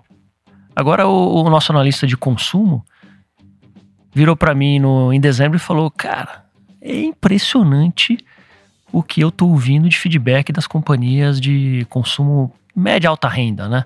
Uhum. Uh, citando aqui o Marezo, uh, o, o, Grupo Soma, Vivara. A gente para para discutir o macro, a renda a renda real sofrendo bastante. Né? A gente está observando aí inflação a taxas altas, toda a dificuldade uh, que o Brasil está passando, né, por, por ter aí as nossas ineficiências, né? Então, inflação, uh, se nos Estados Unidos o CPI é 7, aqui no Brasil IPCA 10, 10 e 10 próximo de 11 é até um refresco, né? diante do 7 na economia americana. É, mas o micro das companhias é incrível. E talvez o, o, o gestor de equities chega num ponto, né, talvez não, né, chega num ponto que o gestor de equities ele começa a tomar a decisão de comprar, mesmo sem o preço ter parado de cair, né, aquela história de, pô, vai pegar a faca caindo, você está indo contra o momento, está é, tendo muito resgate na indústria, né, o brasileiro está é, realocando mais para renda fixa, é, vamos ter calma. Mas um, um cara que está ali analisando a empresa e, e, vendo aquela situação, fala, pô, mas essa companhia, eu sonhava em comprar ela a 15 vezes lucro. Uhum. É, alguns gigantes foram criados recentemente, né, em alguns setores. E o que essas, mesmo essas empresas, né, de super alta qualidade em setores estáveis, também apanharam bastante. Então é, é foi realmente um período difícil, está sendo, né? é um período difícil para a gente tomar essa decisão como ah, analista, como gestor de ações, de olhar o macro com os desafios, apesar de já entender que algumas coisas estão melhorando, e o micro muito bom. Eu acho que é, até para a gente conseguir extrair o máximo de informação possível dos dois, a gente já falou muito né, sobre esse cenário para as commodities, entramos nos detalhes setoriais, falamos um pouquinho de macro e como eles estão se posicionando, né, o portfólio de cada um. E só para a gente não deixar né, de extrair totalmente o que a gente pode de cada um deles, Colazo, acho que seria legal a gente ouvir, assim, talvez rapidamente, o qual, qual é o principal case que eles possuem dentro de cada casa? Essa da carteira, né? É, assim, pô, porque uhum. de repente a gente tá falando muito aqui de commodity, mas, pô, talvez a Greenper não tem uma empresa de commodity como a principal dentro do portfólio. Sim né? É legal, legal mesmo. Aliás, eu tô começando a premeditar o que você vai perguntar. Isso tá me, come... tá, tá me assustando. Mas isso hein? é bom, é sinal isso que tá é entrosando. Tá entrosando Bebeto Romário. o Rony Dudu. Então. é, Sass, vamos lá. Qual que é a empresa, talvez, aí que você destacaria? Claro. É, bom, nossa principal posição hoje é a futura é, intermédica Apivida, ou Apivida Intermédica. É, nos, na, na, na, outra casa onde eu estava, né? É, a gente entrou na, nas ofertas iniciais, tá? Então a gente foi acionista desde o início das duas companhias. E é curioso que em, em janeiro do ano passado, né, janeiro de 2021, os fundos ainda não estavam abertos, né? A gente começou os fundos em, em, no final de fevereiro, começo de março, eles vão completar um ano agora. Oh, legal. Nessa, no final desse mês e, e começo de março e foi anunciada a, a fusão, né, Intermédica Apivida. A gente estava num modo de carteira virtual e era a minha maior posição. Uhum. E aí eu olhei para aquela situação e falei, poxa, o Silvio virou para mim e falou, caramba, cara, isso aqui vai acontecer sem a gente ter os fundos abertos, não é possível. não é possível que a gente vai perder essa oportunidade de ganhar dinheiro Estamos aqui com a carteira virtual, olhando um pro outro, falando, pô, legal, acertamos, mas não levamos nada? Os papéis subiram ali no dia 20, 25%. É, enfim, então o ano já começou difícil por ter acertado e não levado ali atrás. E aí, nesse período todo, né, é, quando a gente iniciou os fundos, é, foi uma. Começamos com a posição desde o começo, né, na carteira. É, como essas duas companhias, né, elas têm, tinham ali, né, nos seus valuations, uh, múltiplos mais altos, e a gente observou que nesses meses todos, ano passado, uh, growth, né, companhias de crescimento, de alto crescimento, de múltiplo alto, acabaram sofrendo no mundo inteiro. Sem dúvida nenhuma, essas duas empresas também entraram nessa uh, uh, nesse basket né, de venda global é, é, de redução de histórias de alto crescimento alto múltiplo. E com toda a insegurança de como que seria a decisão do CAD. Tá? É, na nossa visão, não teria muito motivo para o CAD ser severo, né, vir com medidas drásticas, né, com remédios amargos. É pela é, questão geográfica né, das duas empresas, né, não ter muita sobreposição, enfim. Exatamente. É, é, não tinha tanta uh, não tinha tanto motivo ali para preocupação, né? Mas carregar essa posição né, ao longo do ano foi difícil. Uh, acaba sendo, né, por ter todas as qualidades, os argumentos que eu cito em breve, acaba sendo uma posição importante de vários gestores brasileiros, e aí passando por um momento de resgate dos fundos, essas companhias acabam sofrendo né, vendas de gestores que têm que diminuir posições, é natural. Uh, provavelmente ali alguns acionistas estrangeiros também reduziram posição, né? enfim, é uma tese de, de alto crescimento é, no mercado emergente e especialmente no Brasil, o ano passado foi é, é muito penalizada. Né?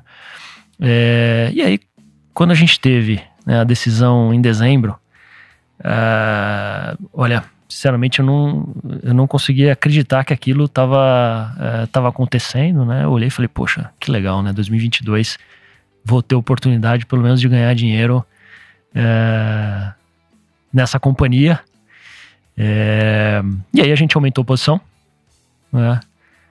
A gente aumentou a posição no, no final do mês de dezembro. É, e no começo do ano, novamente veio uma onda gigantesca de vendas, uhum. né? derrubaram os papéis.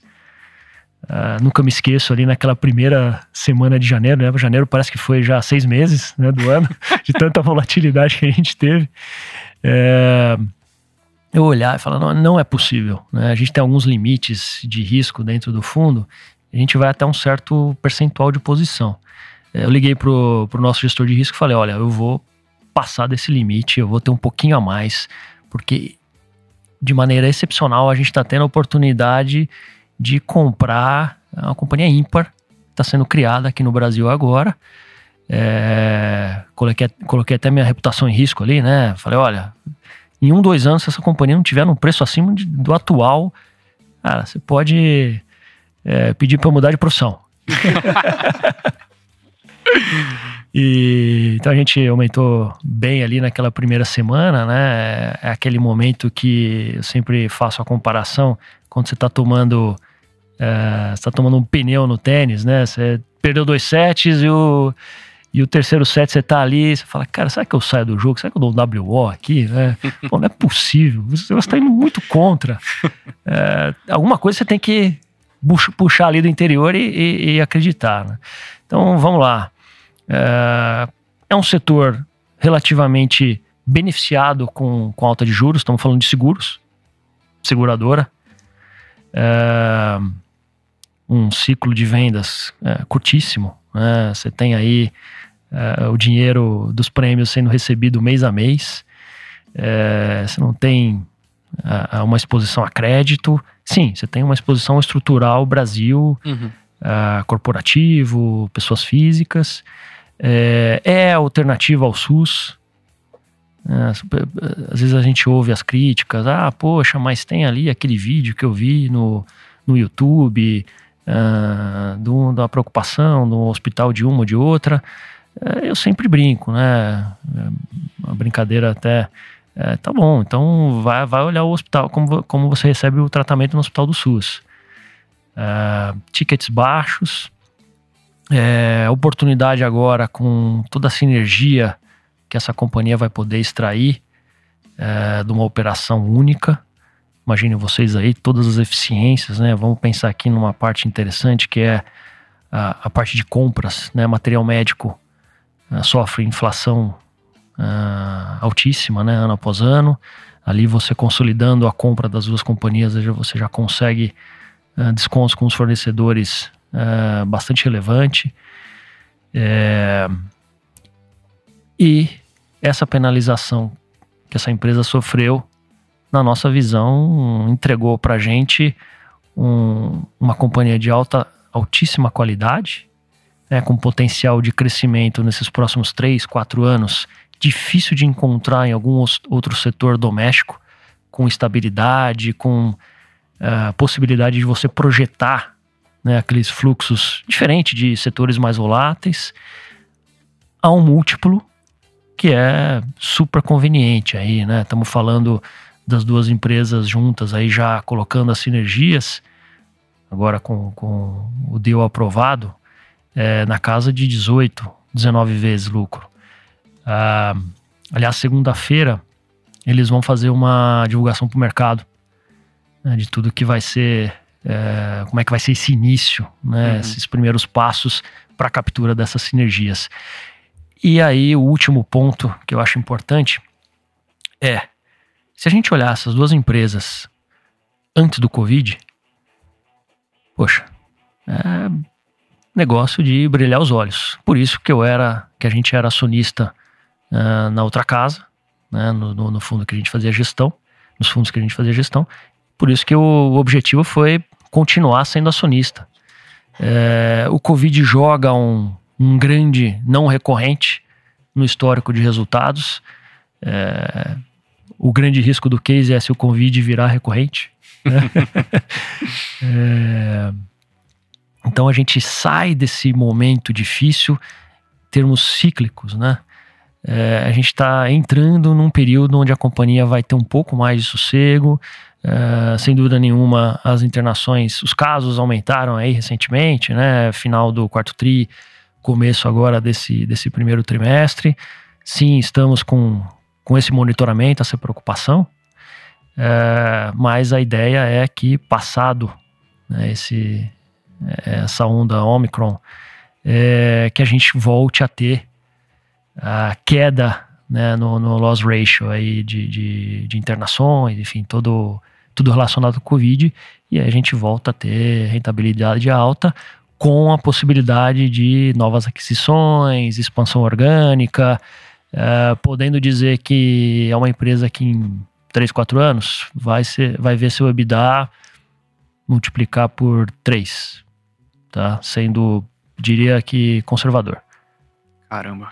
Impressionante. É, acho que são destaques assim, né? Coisas que, pô, a gente acompanha o noticiário da empresa, mas quando você olha no detalhe, né? São insights que às vezes a gente não tem e, pô, por isso que é legal ouvir de vocês. E ouviu o Stock Pickers. Claro, a gente. Aqui o espaço está super aberto. A gente tem todas as semanas aulas como essas e hoje especial, então, o destaque do SAS sobre Notre Dame Intermédica e Rap Vida. Na- Notre Dame Intermédica, Rap Vida, não sei qual nome vai ser adicionado posteriormente. E no seu caso, Irai, qual que é a companhia que você destacaria? Putz, assim, no nosso caso, é, acho que a gente tem novo, uma carteira bastante diversificada. Acho que talvez a, a tese principal agora seja é, um pouco dessa tese que eu falei de bolsa no Brasil, por conta desses fatores aí que a gente que a gente colocou. Tem um componente de commodities também, que é, que é interessante.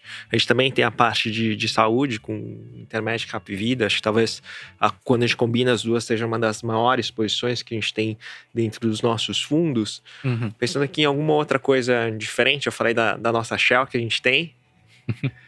É, talvez um- uma ação que a gente gosta bastante também tem desde o, quase desde o início dos, dos- dos fundos é, é a TOTUS, que é uma empresa de que originalmente é uma empresa de, de, de software, né? Software de, de RP. Então ela é um- uma das maiores é, no segmento, atuando no segmento aí de, de médias empresas. É, é uma coisa que é muito curiosa, porque existe uma fidelização de cliente muito alta. A maior parte dos contratos são reajustados à IGPM, então vocês imaginam o que aconteceu com a, com a Receita, né, com os reajustes no, no ano passado. E só que ela também está atuando em várias outras vertentes diferentes agora.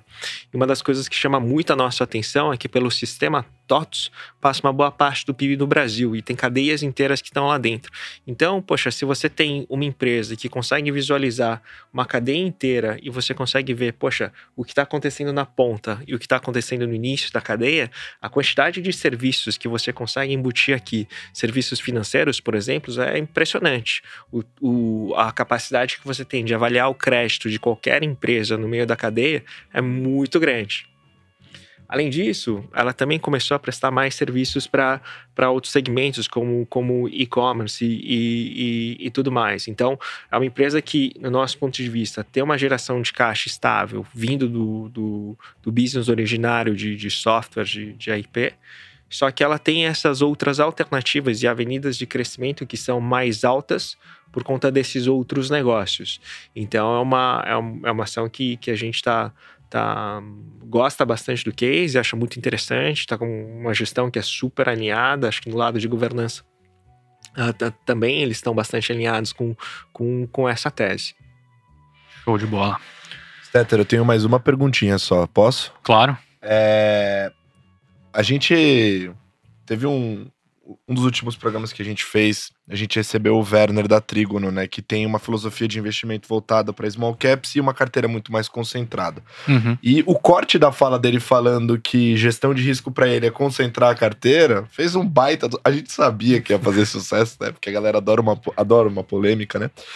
Mas é, vocês dois falaram diversas vezes aqui no episódio de hoje sobre a importância da diversificação de carteira e o SAS, inclusive, adicionou o fato justamente do, do patamar de preço que a gente vê e, e o fundamento das empresas está tão melhor, dá vontade de sair comprando tudo, né? Tem que se segurar ali. É, como que é esse contexto de diversificação de carteira para vocês dois, assim, dentro do fundo? É, como vocês trabalham essa divisão de risco? É, pode diversificar à vontade, que, que vai ser uma boa filosofia de investimento, ou tem um limite de diversificação também? Porque se você... Minha avó sempre falava que até água demais faz mal, né? Então, só para saber aqui a opinião de vocês. Bom, vou começar aqui. É eu tenho, eu tenho que fazer uma ligação aí com a história, com o meu aprendizado né, ao longo desses 19 anos. Uh, então, quando eu tinha 16 anos, né, eu era um investidor que lia a Veja e a Exame. é, e participava de um campeonato virtual né, de montagem de carteira. É, minha escolha ali, né, meu processo de decisão era eu observava na, na Veja o quadrinho onde tinha as maiores altas do mês, as maiores altas do ano. E aí eu peguei e falei, bom, eu vou comprar a maior alta.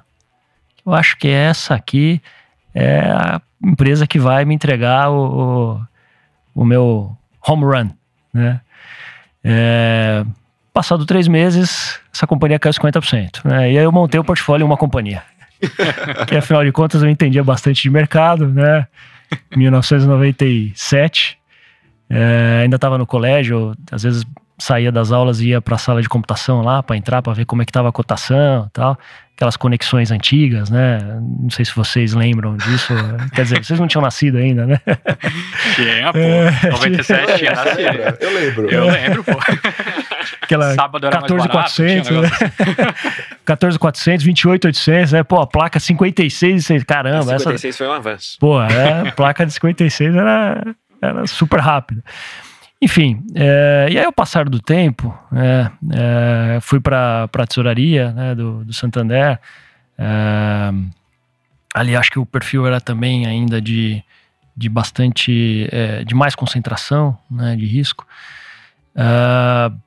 Quando eu comecei na CSHG, e eu tive a oportunidade de ter muito contato com os melhores cabeças do país aí na parte de gestão, é, e observando né, o nascimento, o crescimento, o amadurecimento das gestoras, é, a minha conclusão era que a, a diversificação ela, ela torna o seu negócio mais sustentável, ela torna o seu negócio mais duradouro,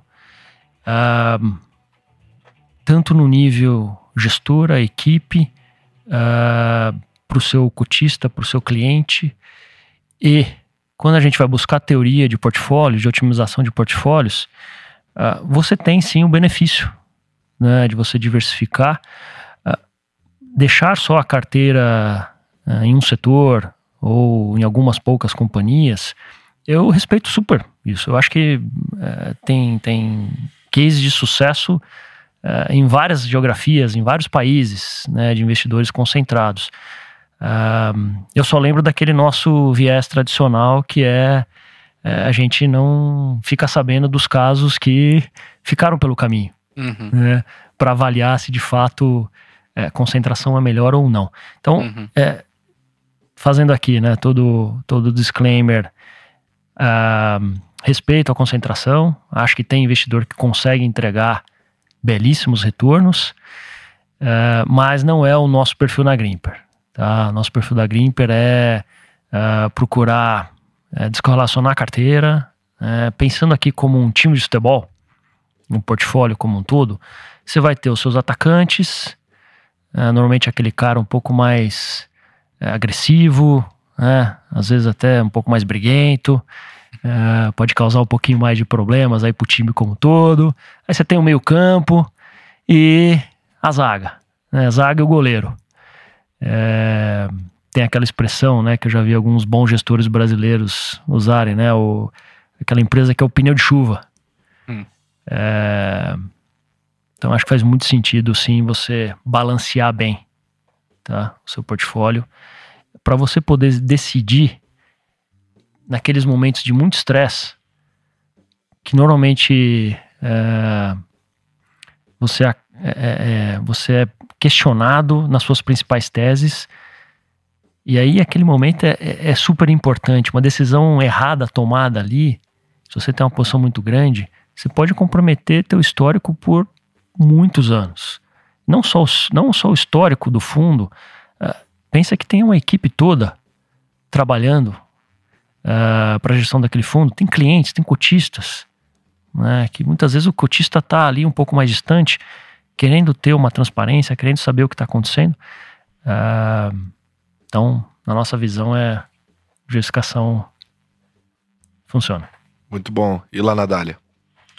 Na Dália também, eu acho que o, um ponto importante aqui que o, que o Stas mencionou é que não existe uma fórmula que funciona para todo mundo. Uhum.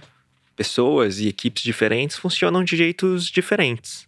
Tem equipes que preferem a concentração, tem equipes que preferem mais diversificação, tem equipes que preferem muita diversificação. Então, acho que não tem um modelo certo ou errado, mas sim coisas que funcionam é, para um, um, determinado grupo de pessoas. E como o Sass falou, a gente vê exemplos aí excelentes de, em, em todos os lugares.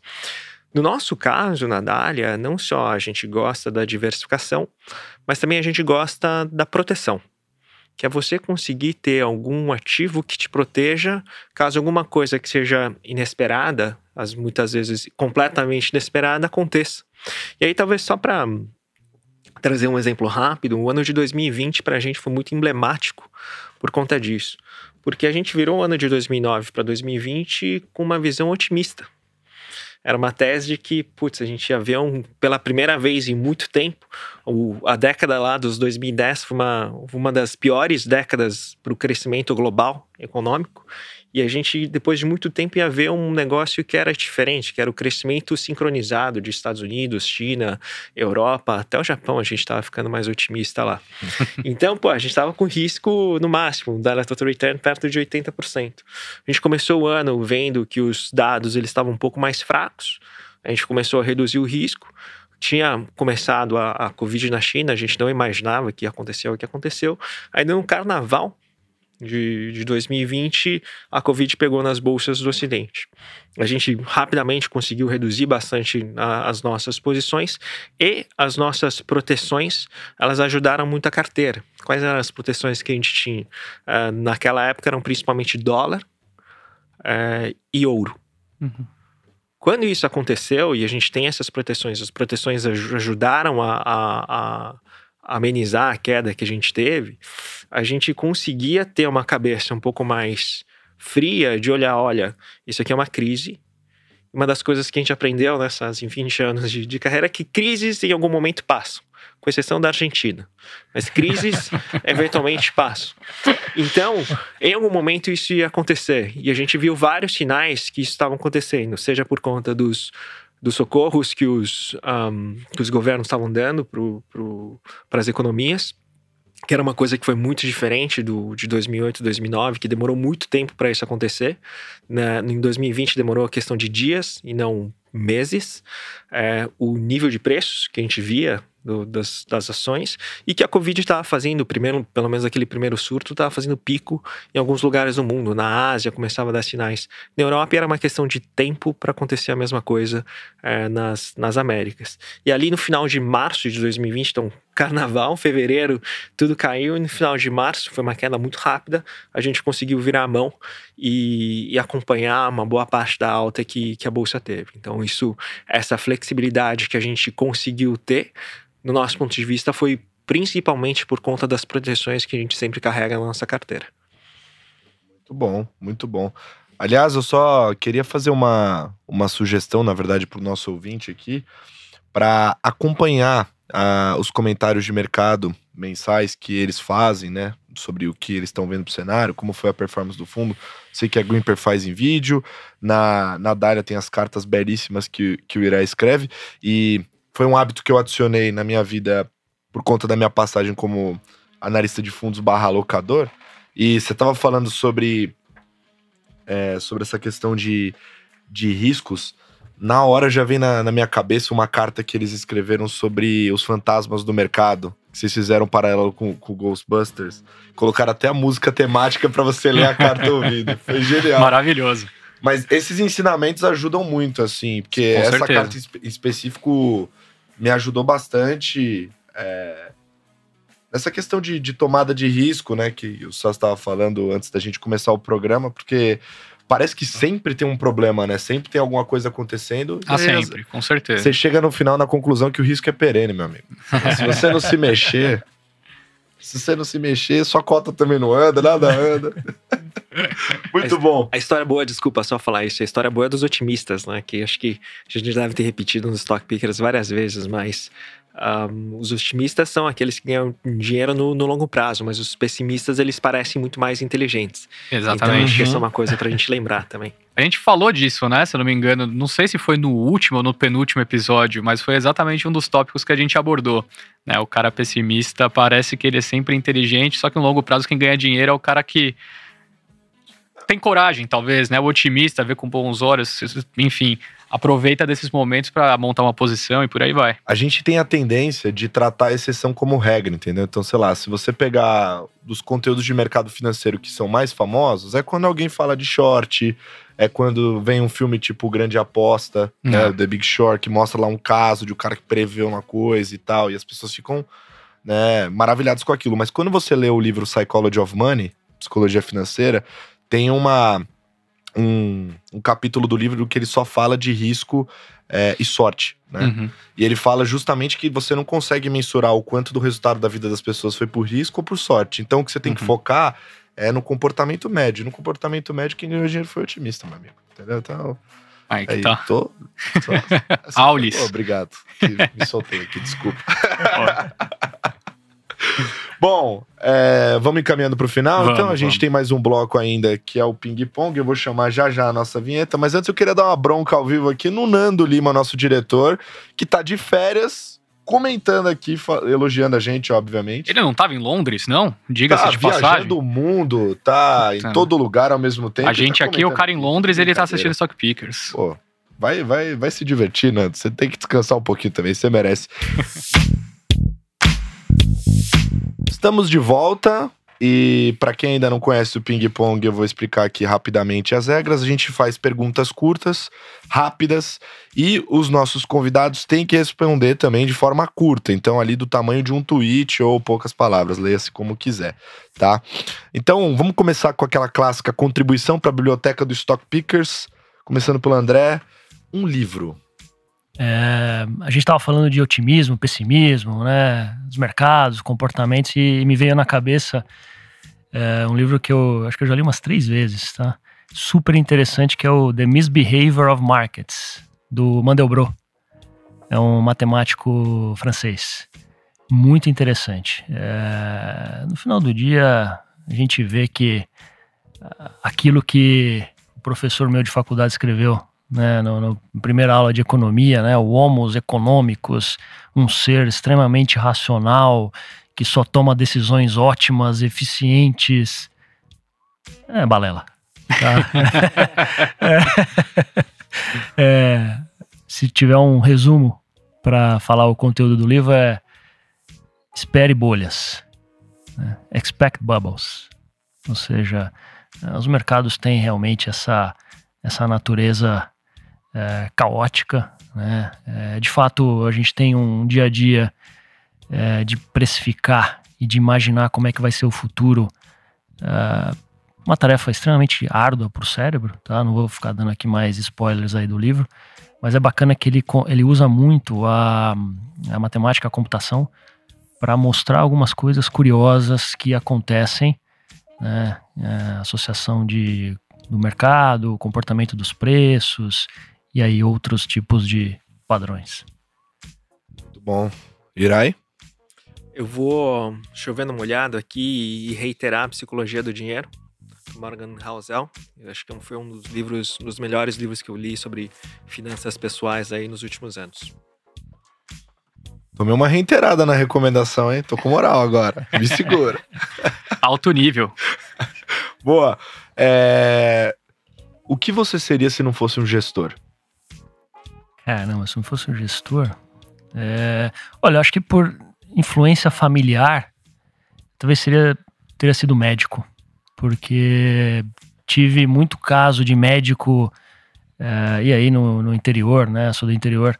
Médico no interior é, é tudo, né? Assim, um tio avô meu foi o primeiro médico da, da cidade. Acho que isso acaba influenciando muito. Sim. Né? Aí quando chego no, no, no colégio, né? No, no colegial, aí o segundo grau, vejo o tanto que tinha que estudar para medicina, eu falei, não, peraí, opa, opa. Mais fácil treinar na bolsa, é, mas... Vendi minha alma mais cedo e, e decidi ir pro mercado. Ah, mas ele continua sendo um médico, só que médico do dinheiro, né? Porque ele cuida do dinheiro dos outros ali dentro do fundo. Nossa, eu tô on fire. Me segura. É, e, e, de certa forma, se você tem dinheiro também, você tem menos tran transtornos na vida em alguns aspectos, Sim, né? Você então, cuida da sua saúde para viver mais e do seu dinheiro para viver melhor. Tem uma conexão, claro. Tá vendo só? E você, Irai? Você não tem ideia. É, eu, eu, comecei fazendo duas faculdades. Eu fiz faculdade de administração e faculdade de direito. Então, sei lá, eventualmente seguiria a minha, o outro lado aí da, da moeda, seguiria a faculdade de direito que eu não, não concluí. Mas, enfim, talvez isso. O objetivo ali, ali, quando você prestou era virar advogado, um juiz? Qual que era o, o pensamento na época? Ou você só gostava do tema mesmo? Não, acho que o objetivo era que talvez eu tivesse um pouco de, de tempo livre ali fazendo curso de administração e fazendo outro curso eu teria uma qualificação melhor. Uhum. Mas, enfim, foi bom, porque a, a minha esposa também fazia a mesma faculdade, então tive outros benefícios de ter cursado lá. Boa! um trade que deu muita alegria. Pode ser na carreira, tá? Um trade que deu muita alegria. Ah, não tem como esses últimos anos né, de sucesso de empresas de alto crescimento não vir na minha cabeça aqui.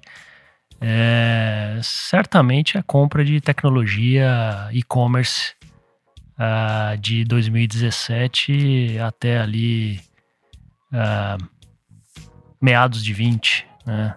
Uh, foi quando eu saí da, da, da antiga casa e saí da CSHG e, e a gente foi para montar o, o projeto Grimper, né? A gestora Grimper. Uh, sem dúvida. Acho que essa tecnologia, eu cheguei até. A gente chegou até a montar um produto específico lá na CSHG uh, que comprava tecnologia e healthcare, dada a minha convicção setorial. E você, Irai? Pra gente, na Dália, eu acho que é tá comprado em dólar nos últimos quatro anos. Acho que isso dá alegria e tranquilidade. Importante, né? Dormir bem. E agora, um trade que deu muito aprendizado. É, você não vai escapar, pô. Só vai falar coisa bonita.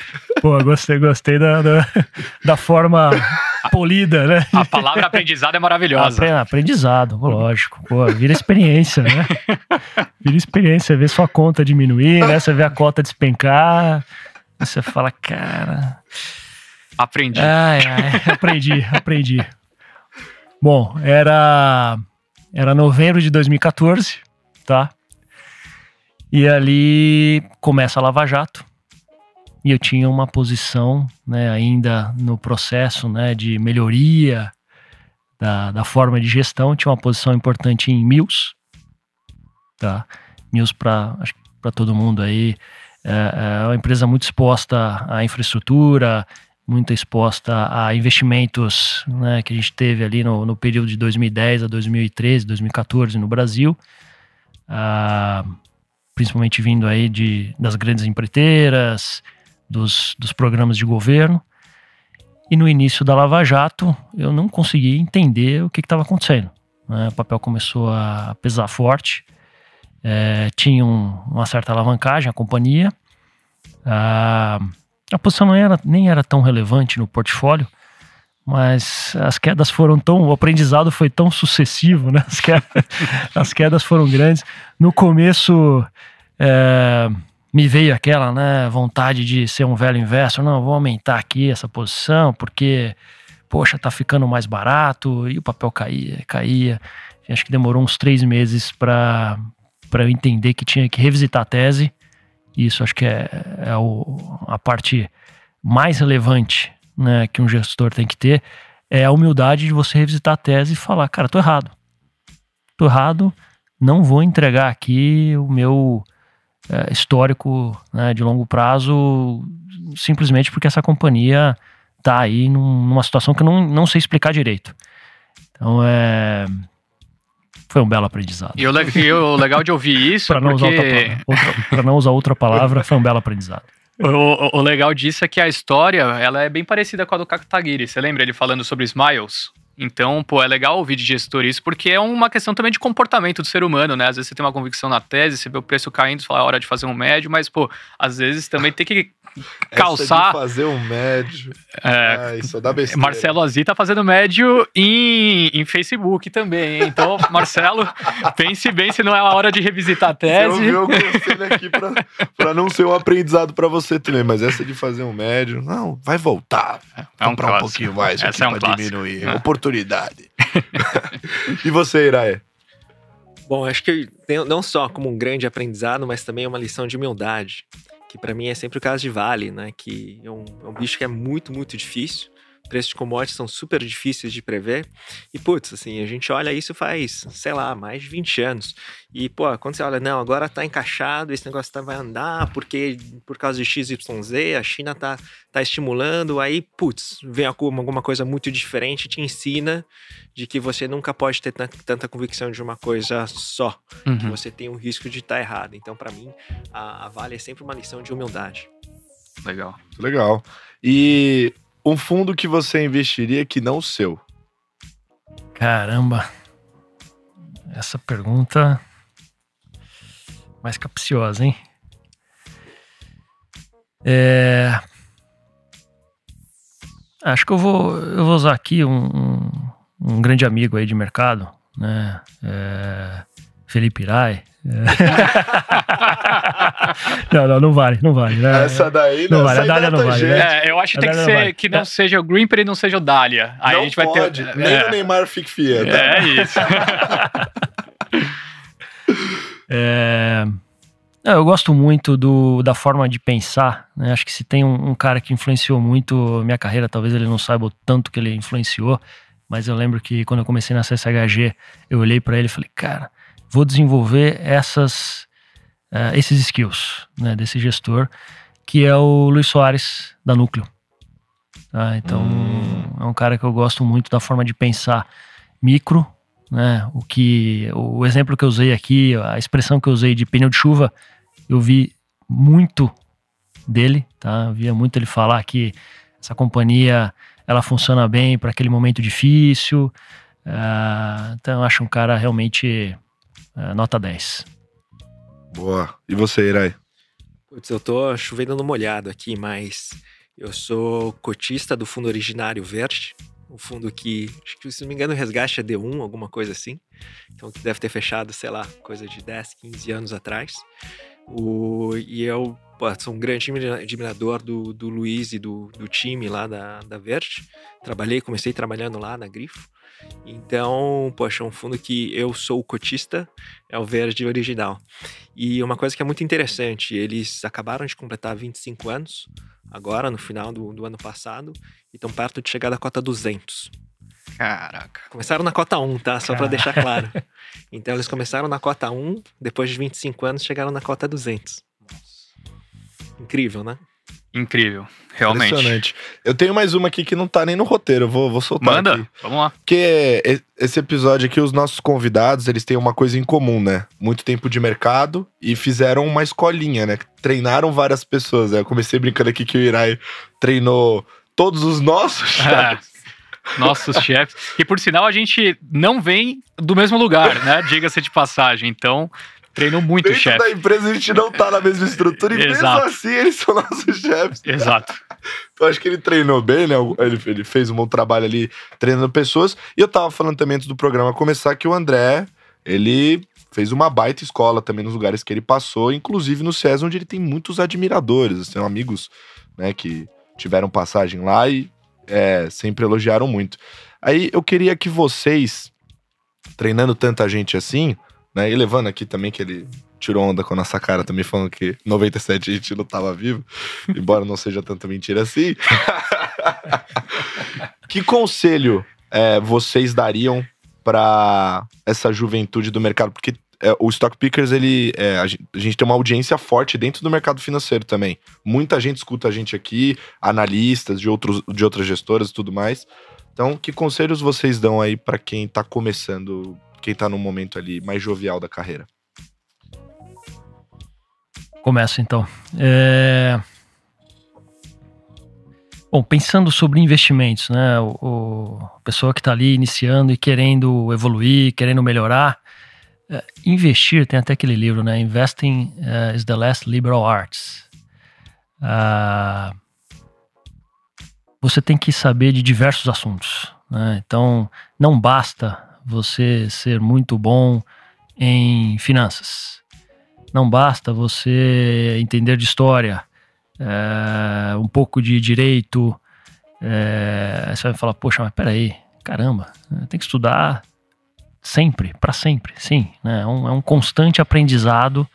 É, procure sobre psicologia, eu acho que é um tema também muito importante, aí já ligado até um pouco com a questão de é, inteligência emocional, né? como lidar com as situações de estresse. A gente não aprende isso, não aprende muito isso em casa, não, não aprende nas escolas, não faz parte dos currículos. É, eu acho que é um, é uma, é um conjunto muito grande né, de ciências que a gente tem que, de alguma forma, se aprofundar. Claro que a parte de finanças, né, a parte de números é a mais relevante. É, então, é, comece, comece o mais rápido possível né, a, a adquirir conhecimento nessas outras áreas. Ah, e saiba que seu, seu, seus próximos dias, seus próximos anos, suas próximas décadas será de aprendizado. Tem essa, essa mentalidade de nunca querer ficar uh, confortável com aquele conhecimento que você já tem. É, e, e, e, eu lembro que eu ouvi uh, uma pessoa que eu gosto bastante, né, nos primeiros dias que eu estava na CSHG, o Arthur Wickman. Uh, um abraço para ele, aliás. Uh, eu perguntei para ele, falei, o Arthur, qual que é a, a, característica que você mais admira no Luiz, né, no, no, no?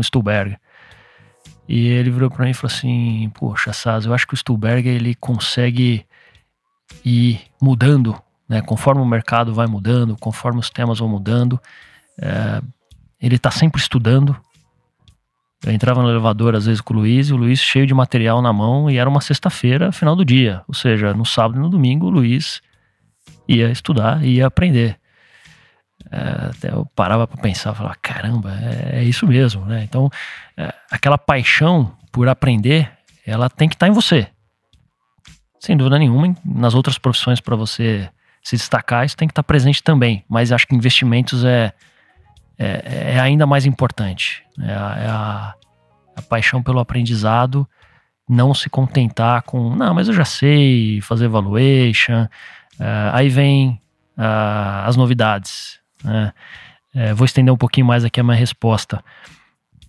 Se eu olhar para 2010 e e me perguntar como eu pensava para fazer gestão, para escolher companhias, eu dormia com o livro do Graham embaixo do travesseiro. Né? Ali, minha Bíblia. É, jamais mudaria daquela forma de pensar. Lembro de pegar uma, uma The Economist com a Amazon na capa em 2011 e falar: não, isso aqui eu não invisto. e aí, em 2015, comecei a me convencer que eu tinha que, de certa forma, mudar. É, estudar mais, né, ler sobre empresas de plataforma. Vi vários gestores fazendo isso. Ah, aí veio blockchain, diversas outras novidades. Agora a gente está tendo aqui né, toda a agenda de transição energética, ESG. Estou aqui. Questões de saúde, né? Nos últimos dois anos também, pô, quanto que a gente não teve que estudar coisas que nem passavam na nossa cabeça em relação à pandemia, né? A parte de saúde, sem dúvida nenhuma, né? É, o que, que a gente sabia dois anos atrás, que hoje a gente já está aqui, Exato. né? Todos especialistas é. em saúde, enfim. É, eu acho que é o, é o, não ficar acomodado que o que você já sabe é suficiente. Sempre você vai ter uma, um novo ciclo, novidades chegando, companhias novas, novos modelos de negócio. Tentei resumir. Perfeito. Muito bom. Aliás, eles falaram disso aí de saúde e falaram tanto da Verde. Vou falar aqui uma curiosidade para você.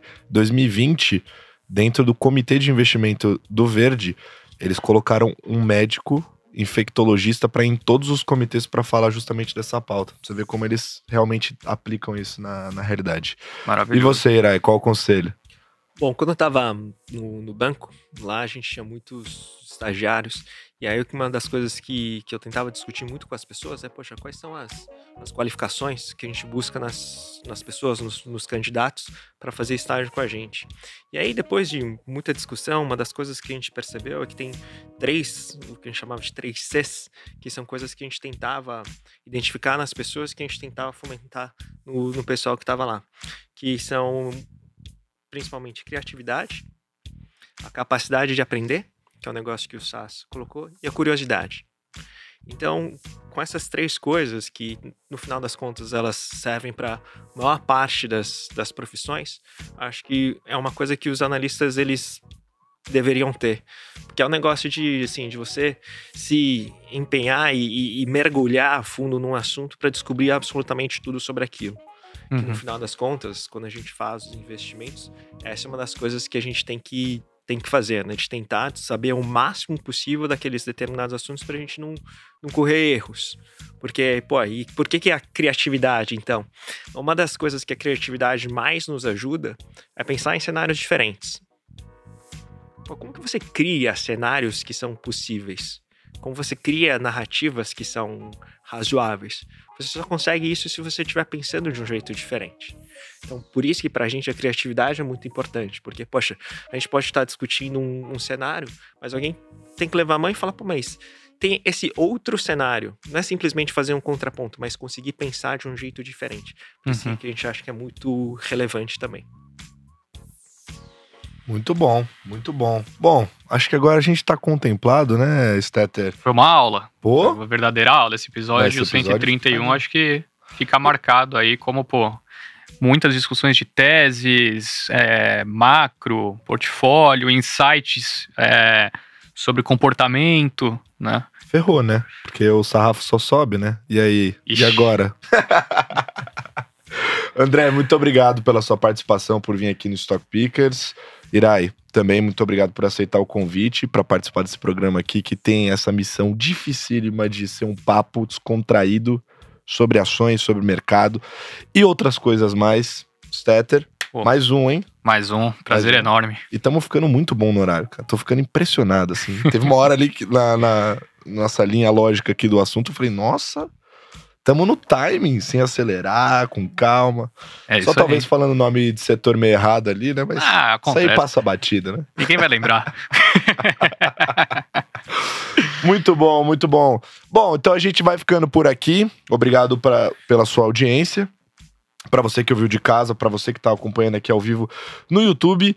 Na semana que vem a gente volta e lá eu vou deixar um desafio para você para semana que vem, né? É, eu vi um comentário, Stetter, muito engraçado.